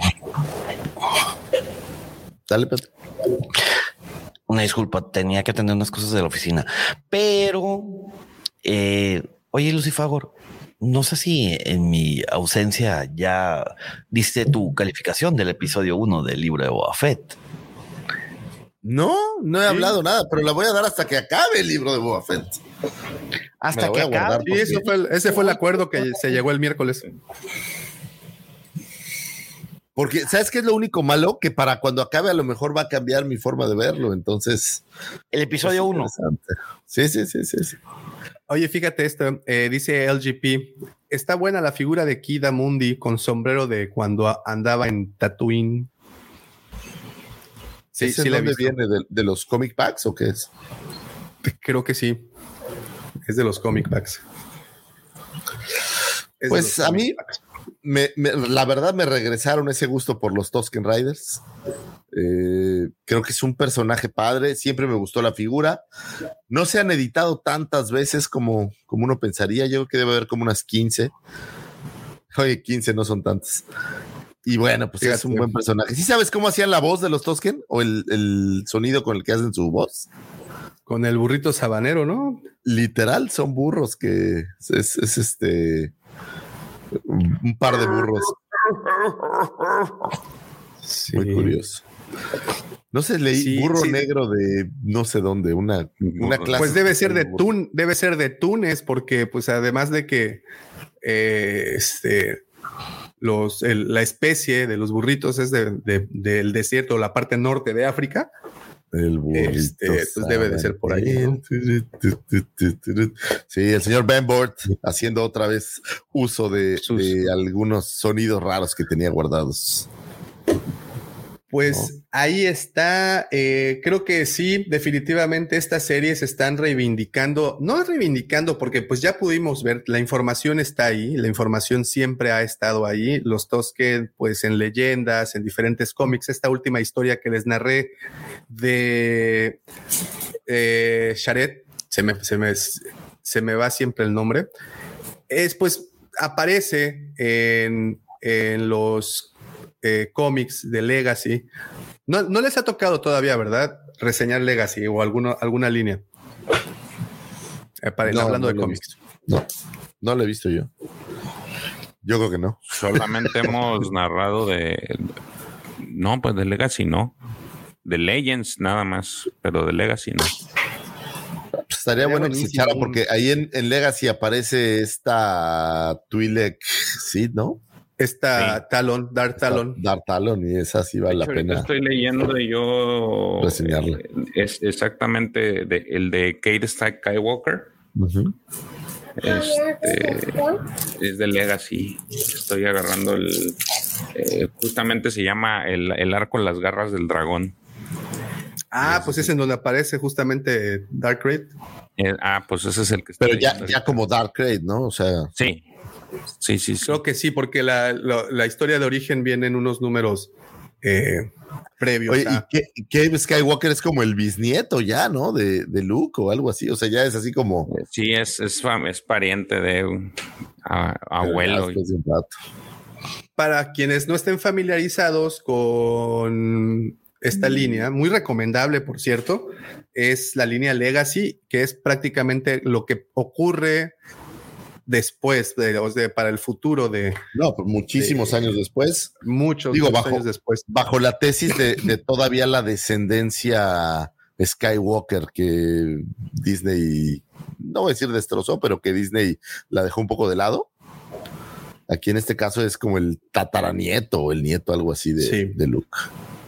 Muy, muy buenas, muy buenos cómics, muy buenas historias y que, pues sí, como dice LGP, medio infravaloradas porque han salido personajes, pues de ahí, ahí, ahí aparece como bien mencionó Lucifagor, Dark Raid, Dark Talon, eh, Skate y toda la banda de, de, porque aparte Kate se convierte en esta especie de cazarrecompensa mercenario, ¿no? Entonces también le dan con el pelo güero chino más feo que has visto. o algo así. Sí, ¿verdad? Este, Parecía este personaje, ¿cómo se llama? Eh, dice Max, legado son 200 años después de la batalla de Yavin. Imagínate. Es Me recuerda la contraparte de High Republic. Así es, al otro lado. Muy bien, pues esta es un poco la cultura de los Tosken Riders, Davomático. Es, Así es, Tosken y pues parte de lo que... Es esta, esta idea que ha tenido que me parece muy bien hecha. Por ejemplo, en, en el Mandaloriano, en el primer episodio, vimos un poco de este Ugnaut y como que nos abren un poco la mente a estas especies que no les habían dado mucho juego. Por ejemplo, los Mon Cala, me queda claro que por ahí en Clone Wars lo habíamos visto, pero estos eh, personajes o criaturas que no les habían dado mucha profundidad, en estas series los están retomando y les están dando buena profundidad. Y creo que eso, está padre. O sea, le están agarrando caminos distintos y, eso creo que está y fíjate, y lo, y lo que a mí me da a pensar y algo que creo que se vuelve muy interesante es que si así pudieron o, si así han podido desarrollar la historia, en este caso de los Tosken, con muchas cosas, ya vimos, ya vimos lo que hicieron con estas dos series, quiere decir que, se, que pueden tomar literalmente cualquier personaje que haya aparecido durante las durante las películas, que no lo vimos más que un microsegundo, y pueden desarrollar muchas historias, lo cual me da a pensar que vamos a tener este material. Mm, vamos a ver, no lo sé. ¿Qué te parecería la historia de Snaggletooth? Un personaje que, ha, que has tenido su figura, ¿Es imaginación? tiene. o aparece una versión femenina de Snaggletooth en la en el aparece, aparece una versión, Sí, sí, sí, aparece una versión femenina. sí, señor Pepe. Este, respondiendo al comentario que hizo el doctor Alfredito, que dice, Pepe, George, pensé que iban a mencionar el número 25 de la serie Darth Vader cuando los Tusken convierten a Vader en su deidad. Eh, Alfredo se refiere a que, bueno, no sé si ya lo comentaron. ¿Saben cuántos eh, Tusken Riders sobrevivieron a la masacre de Anakin? No. ¿El número exacto no? Uno. Y ese Tusken Rider va a otro tío Tusken para decirle, oye, güey, este vato, güey, hizo esto, los masacró y la chingada. ¿Y sabes lo que le hicieron al pobre güey? Lo mataron, güey. y le hicieron, le hicieron una, este, un tributo a Vader para complacerlo. Una, como, como, como una especie de hombre en llamas, ¿no? Como una especie de Vader de mimbre, ¿no? Gigante. Sí, sí, sí, sí. ¿Es en qué, en qué cómic aparece? Eh, yo no recuerdo, pero dice el doctor Alfredo que ese es el número 25 de, de Vader. Del 2015, ¿no? Del 2015. Es la línea del 2015. Muy recomendable. No, y de ahí te vas, por ejemplo, a historias más enfocadas como la historia que tienen los Tusken Riders, por ejemplo, respecto a los dos soles de Tatooine, que uno es el hermano mayor, el otro es el hermano menor, que en algún, una historia muy como las tribus nativas norteamericanas que le dan explicación a través de historias que en algún punto ellos soñaron y, e interpretaciones chamánicas, pues bueno, del tipo también los que le dieron esta eh, connotación a los dos soles que, que circundaban Tatooine. No, al revés, ¿no? Tatooine circundaba alrededor de los, de los dos soles. Ahorita, que están diciendo eso del, de lo que decían de ese cómic, en el, en esa historia corta que tiene desde cierto punto de vista, tienen, este, te marcan como que el área donde Anakin pues masacró a los Tosken es como un área que no deben de acercarse porque le tienen miedo. Es tierra maldita. Dentro de eso. Ajá, es un área maldita, entonces no se acercan por, por ese temor de que vuelva a suceder y hacen el recordatorio que hace una vez una llegó un, una persona, ajá, y masacró, o sea, tienen esa historia dentro de ese, dentro de esa, ese grupo de, de Toskens, por lo cual no se pueden acercar exactamente donde, donde Anakin masacró a todos, a todos esos Toskens. Muy interesante. Fíjate. Y bueno, y ya como dato para los coleccionistas también, pues bueno, los Tosken han tenido figuras memorables, figuras que creo que quedan a la historia, como les decía en un principio, pues fueron parte del, este, de los 12 originales, ¿no? De los primeros 12 de, Kenner, pues tuvimos ahí un Tosken bastante... Eh, ¿Con dos, poderle llamar? Ah, y dos variantes ¿verdad? Divertidas, ¿eh? hay, hay, cosas divertidas. Por ejemplo, tú sabías que el Tosken Rider, pero para las versiones de 12 pulgadas, eh, lo creó Lili Ledy. O sea, no había Tosken Rider de 12 pulgadas y Lili Ledy se aventó la puntadaza de, de hacerlo para México. De hecho, ese, oh, ese, te iba a preguntar eso. se supone que Lili Ledy tiene unas versiones acá más muy valoradas, ¿no? Bueno, es, es, que este, este eh, no existía y, el molde y todo lo hizo Lili Ledy. O sea, en teoría en Estados Unidos no había ese Tosken. Y de hecho, que agarraron un Ken, ¿no? Cosa curiosa. Sí, tal cual. Un Ken de Barbie de los que ellos hacían y ahí nada más lo, me lo arroparon. según yo, Lili Ledy no Barbie, porque no sé si todavía tenía la licencia, pero Lili Ledy hacía otras Barbies, creo que es Britney o Brittany o algo así, y se lo, se lo echaron. Y con Kenner, pues tienes ese Tosken Rider de, de los. Eh, a mí me gusta mucho. Hay la versión que traía el tubo en el cachete completa, que era solo un tubo que salía, y otro que este tubo tiene un, un agujero adentro, ¿no? El hollow cheat que le llaman. Entonces tienes, obviamente, adicional a todas las variantes por cartón que hay, ¿no? Una buena figura, creo yo. Y actualmente, o al menos este pasado 2021, pues tuvimos la reedición de la Black Series que apareció para Archive. Eh, que a lo mejor. Una, una figura muy bonita, ¿eh? Muy bonita. Y no que sea curiosidad que en el libro de Boba Fett haya tenido este resurgimiento y pues que nos hayan entregado nuevamente la figura. Creo que debe de tener alguna, alguna conexión. Y fíjate que hablando de la figura de Black Series, em, eh, al momento de fijarse en los accesorios, eh, tiene, además del bastón Ganderfi que trae, eh, como accesorios trae otros tres, otras tres puntas del, de diferentes cada una del Ganderfi. Y me estaba fijando en una fotografía eh, no, no, no sé de qué película, pero sale en esta fotografía en donde aparecen tres Tosken con los tres Ganderfis y con cada una de las puntas iguales a las que también traen las Black Series. Entonces, este está interesante. Está también interesante que tomen esos detalles.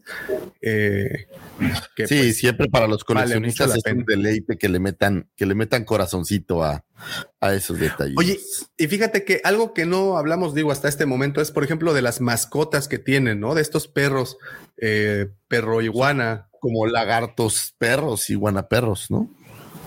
Sí, son. pensaría que y que bueno, estos los sacaran por primera vez en precisamente en la colección Saga del 2002. también tuvieron ahí en donde también venía la, versión femenina de un Tosken Rider, con el, que tenía como, como este casco. El, otro día tú me decías a quién se parecía, a este Moloch, el casco un poco. Ah, sí, pero yo, pensaba que Moloch, eh, pero, pero para los este. Ay, eh, los que vimos en el libro de Boba Fett, ¿cómo se llaman los? Este, ah, los, del sindicato Pike. Los Pike. Los Pike. A mí me recuerda más bien Molo, que es como así un poco a, esta versión femenina que venía, incluso venía creo que un niño. En, en estas figuras venía la mujer y venía un niño. la imagen, aquí está, ya la encontré. es que yo, de, hecho, le hicimos un videito este, con todos los Tosken que han salido. Pero, pero no lo encuentro. Aquí está, mira. Ah, pequeño detalle. A ver si se ve. Ya te lo pasé. Creo que es esa. Ah, parece ah, aquí está. Mira. Este video lo tenemos ahí en, en, en Eh, aquí está. Ahí está, que es un Tosken bastante gacho. El, el, es el que trae la ropa de plástico. Es así como medio gacho, ¿no? Gracias por los anuncios, YouTube. ¿Es de plástico? Ese es el que decías, ¿no? Sí, la ropa es de Ah, plástico. ese es el Ese de es Saga, el que me refería. Sí. El de Saga es de plástico, la ropilla. Mira. Ese es exactamente ese al que me refería. Y bueno, ahí tienes la versión de Kenner. Que es, trae- ese es el que te decía, este es el que te decía de digo, justamente ese. Sí. que es bastante y, chido. y si carísimo, ¿no? tiene- sí, si alguien tiene una caja vacía de ese, se lo agradecería.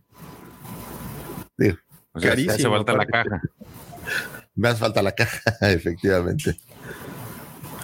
Oye, pero a ver, Sí, regresa, a la- regresa a esa, esa imagen. Es que fíjate ¿A que cuál? hace poquito, a la, a la del, del Lili de le di. Fíjate que hace poco este, me metí al.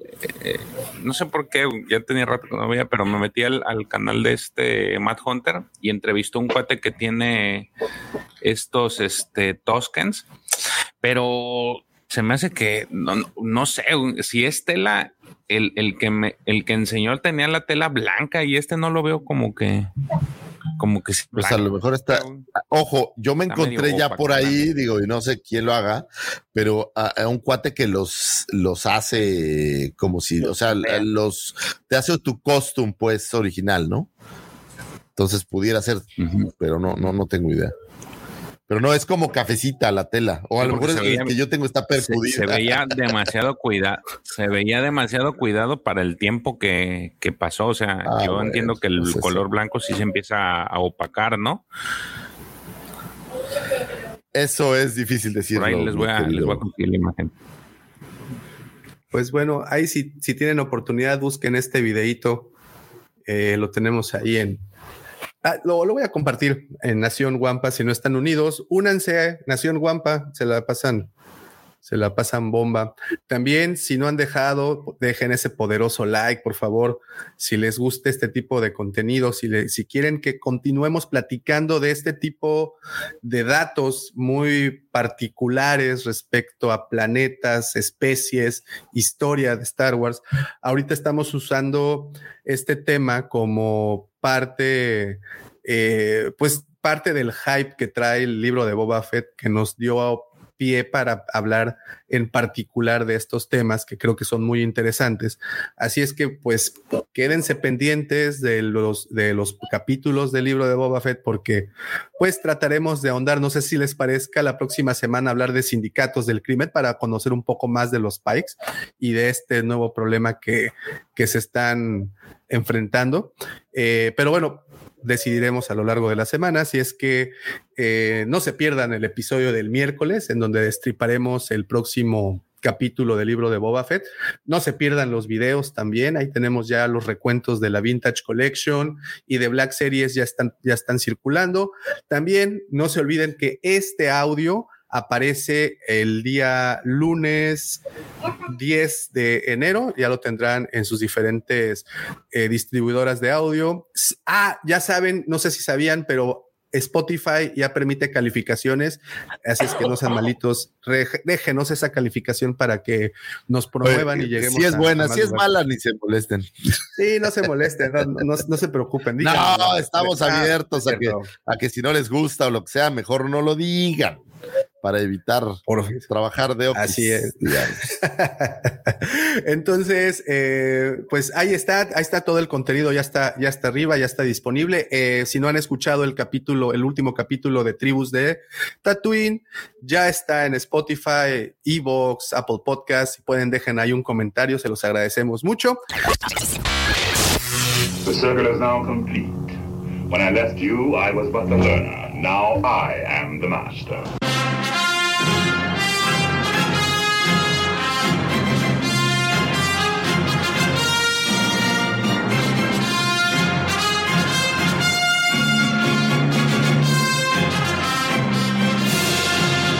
Señores, no me resta absolutamente nada más que agradecerles a todos los que estuvieron presentes desde muy tempranito comentando. Muchas, muchas, de verdad, muchas gracias. Tengo aquí a la mano a Max, un saludote, querido hermano. También tengo por aquí a Giovanni, que también estuvo desde temprano. Nuestros compis de Mandalore Express, Alex, Eddie, un abrazote a cada uno. Eh, también tuvimos por acá el buen Alex, también anda por acá, Alex Leiva, un abrazote. Eh, Sara, Sara Kenobi, también muchas, muchas gracias. Acaba de ingresar a Nación Guampa, haga como Sara Kenobi y ingrese a Nación Guampa. También está con nosotros el doctor Alfredito, Principesa Jackson, mira, no te había visto, un saludote. Bueno, muchos, disculpen si se me, se, me barre alguno, de verdad que gracias, gracias por, por, por estar con nosotros otra mañana, gracias por estar en el, mira nada más que galán, este, oh, gracias por estar en el inicio, sí, bueno, van a empezar a que, que, la barba y que no sé qué. Muchas gracias por estar en el inicio de la cuarta temporada, en el episodio 154 del podcast Hablando de Star Wars, esta vez dedicado a los Tusken Riders, a Tatooine, a la cultura eh, antigua de Tatooine. Eh, Muchas, muchas, muchas gracias. Pero absolutamente nada de esto hubiera sido posible sin los comentarios acertados, oportunos y sobre todo picantes de mis queridos compañeros. ¿Qué digo compañeros? De mis queridos amigos, el buen George, el buen Pepe y por supuesto de aquel señor de que cuando se abren las puertas de ese bar suenan las espuelas y es cuando los lecus de las Twilex se enroscan y se ruborizan y las manchitas de las tobrutas desaparecen y a más canata se le terminan de abrir los ojos como si fueran un par de. Eso fue, eso fue por otra razón. Cuando dice más canata, ya llegó mi Wookiee favorito. Él es el Chepe Chepe de Moss Eisley. Luis Miguel de Canto Bay del Lillo, bien de Moss Espa. Señores, él es el segundo sol de Tatuí, mi querido amigo, mi hermano, mi vecino, arroba Lucifavor. Muchas gracias, muchachos. Gracias, George. Gracias, mi querido Pepe. Gracias a por ahí el profe y el querido Checo que no pudieron venir, pero como siempre están en nuestros corazones. Gracias a todos los que nos escucharon, los que estuvieron aquí. Gracias a nuestras queridas familias. A mi mujercita le mandamos un beso. Que te mejores pronto. Pero señores, esto y digo, sé que lo han oído muchas veces, pero creo que es importante decirlo. Nada de esto podría ser posible sin la mente siniestra, el ya popularizado, siempre invitado, nunca igualado, sin el amor, Mandaloriano del corazón, Justin Bieber de la 139 o de la Riviera Maya, aquel por quien doblaran las campanas de Carlos, el imitador yucateco de Dulce, que sé que te mandó flores en tu cumpleaños, Davomático. Yo sé que te las mandó. Entonces, no te hagas. En Nación Guampa, ¿eh? Ahí están. Ahí a tu, a tu, a tu mujer dile que, que, que, me perdone si le causé molestia. ese, ese, es tema para detalle. Lo siento, a veces, a veces no mido mis tonterías. Pero bueno, el señor arroba, Davomático, gracias por existir, Davomático. Muchísimas gracias, muchísimas gracias a todos. Y recuerden, no nos podemos despedir sin antes recordarles que la fuerza los acompañe, señores. Hasta pronto.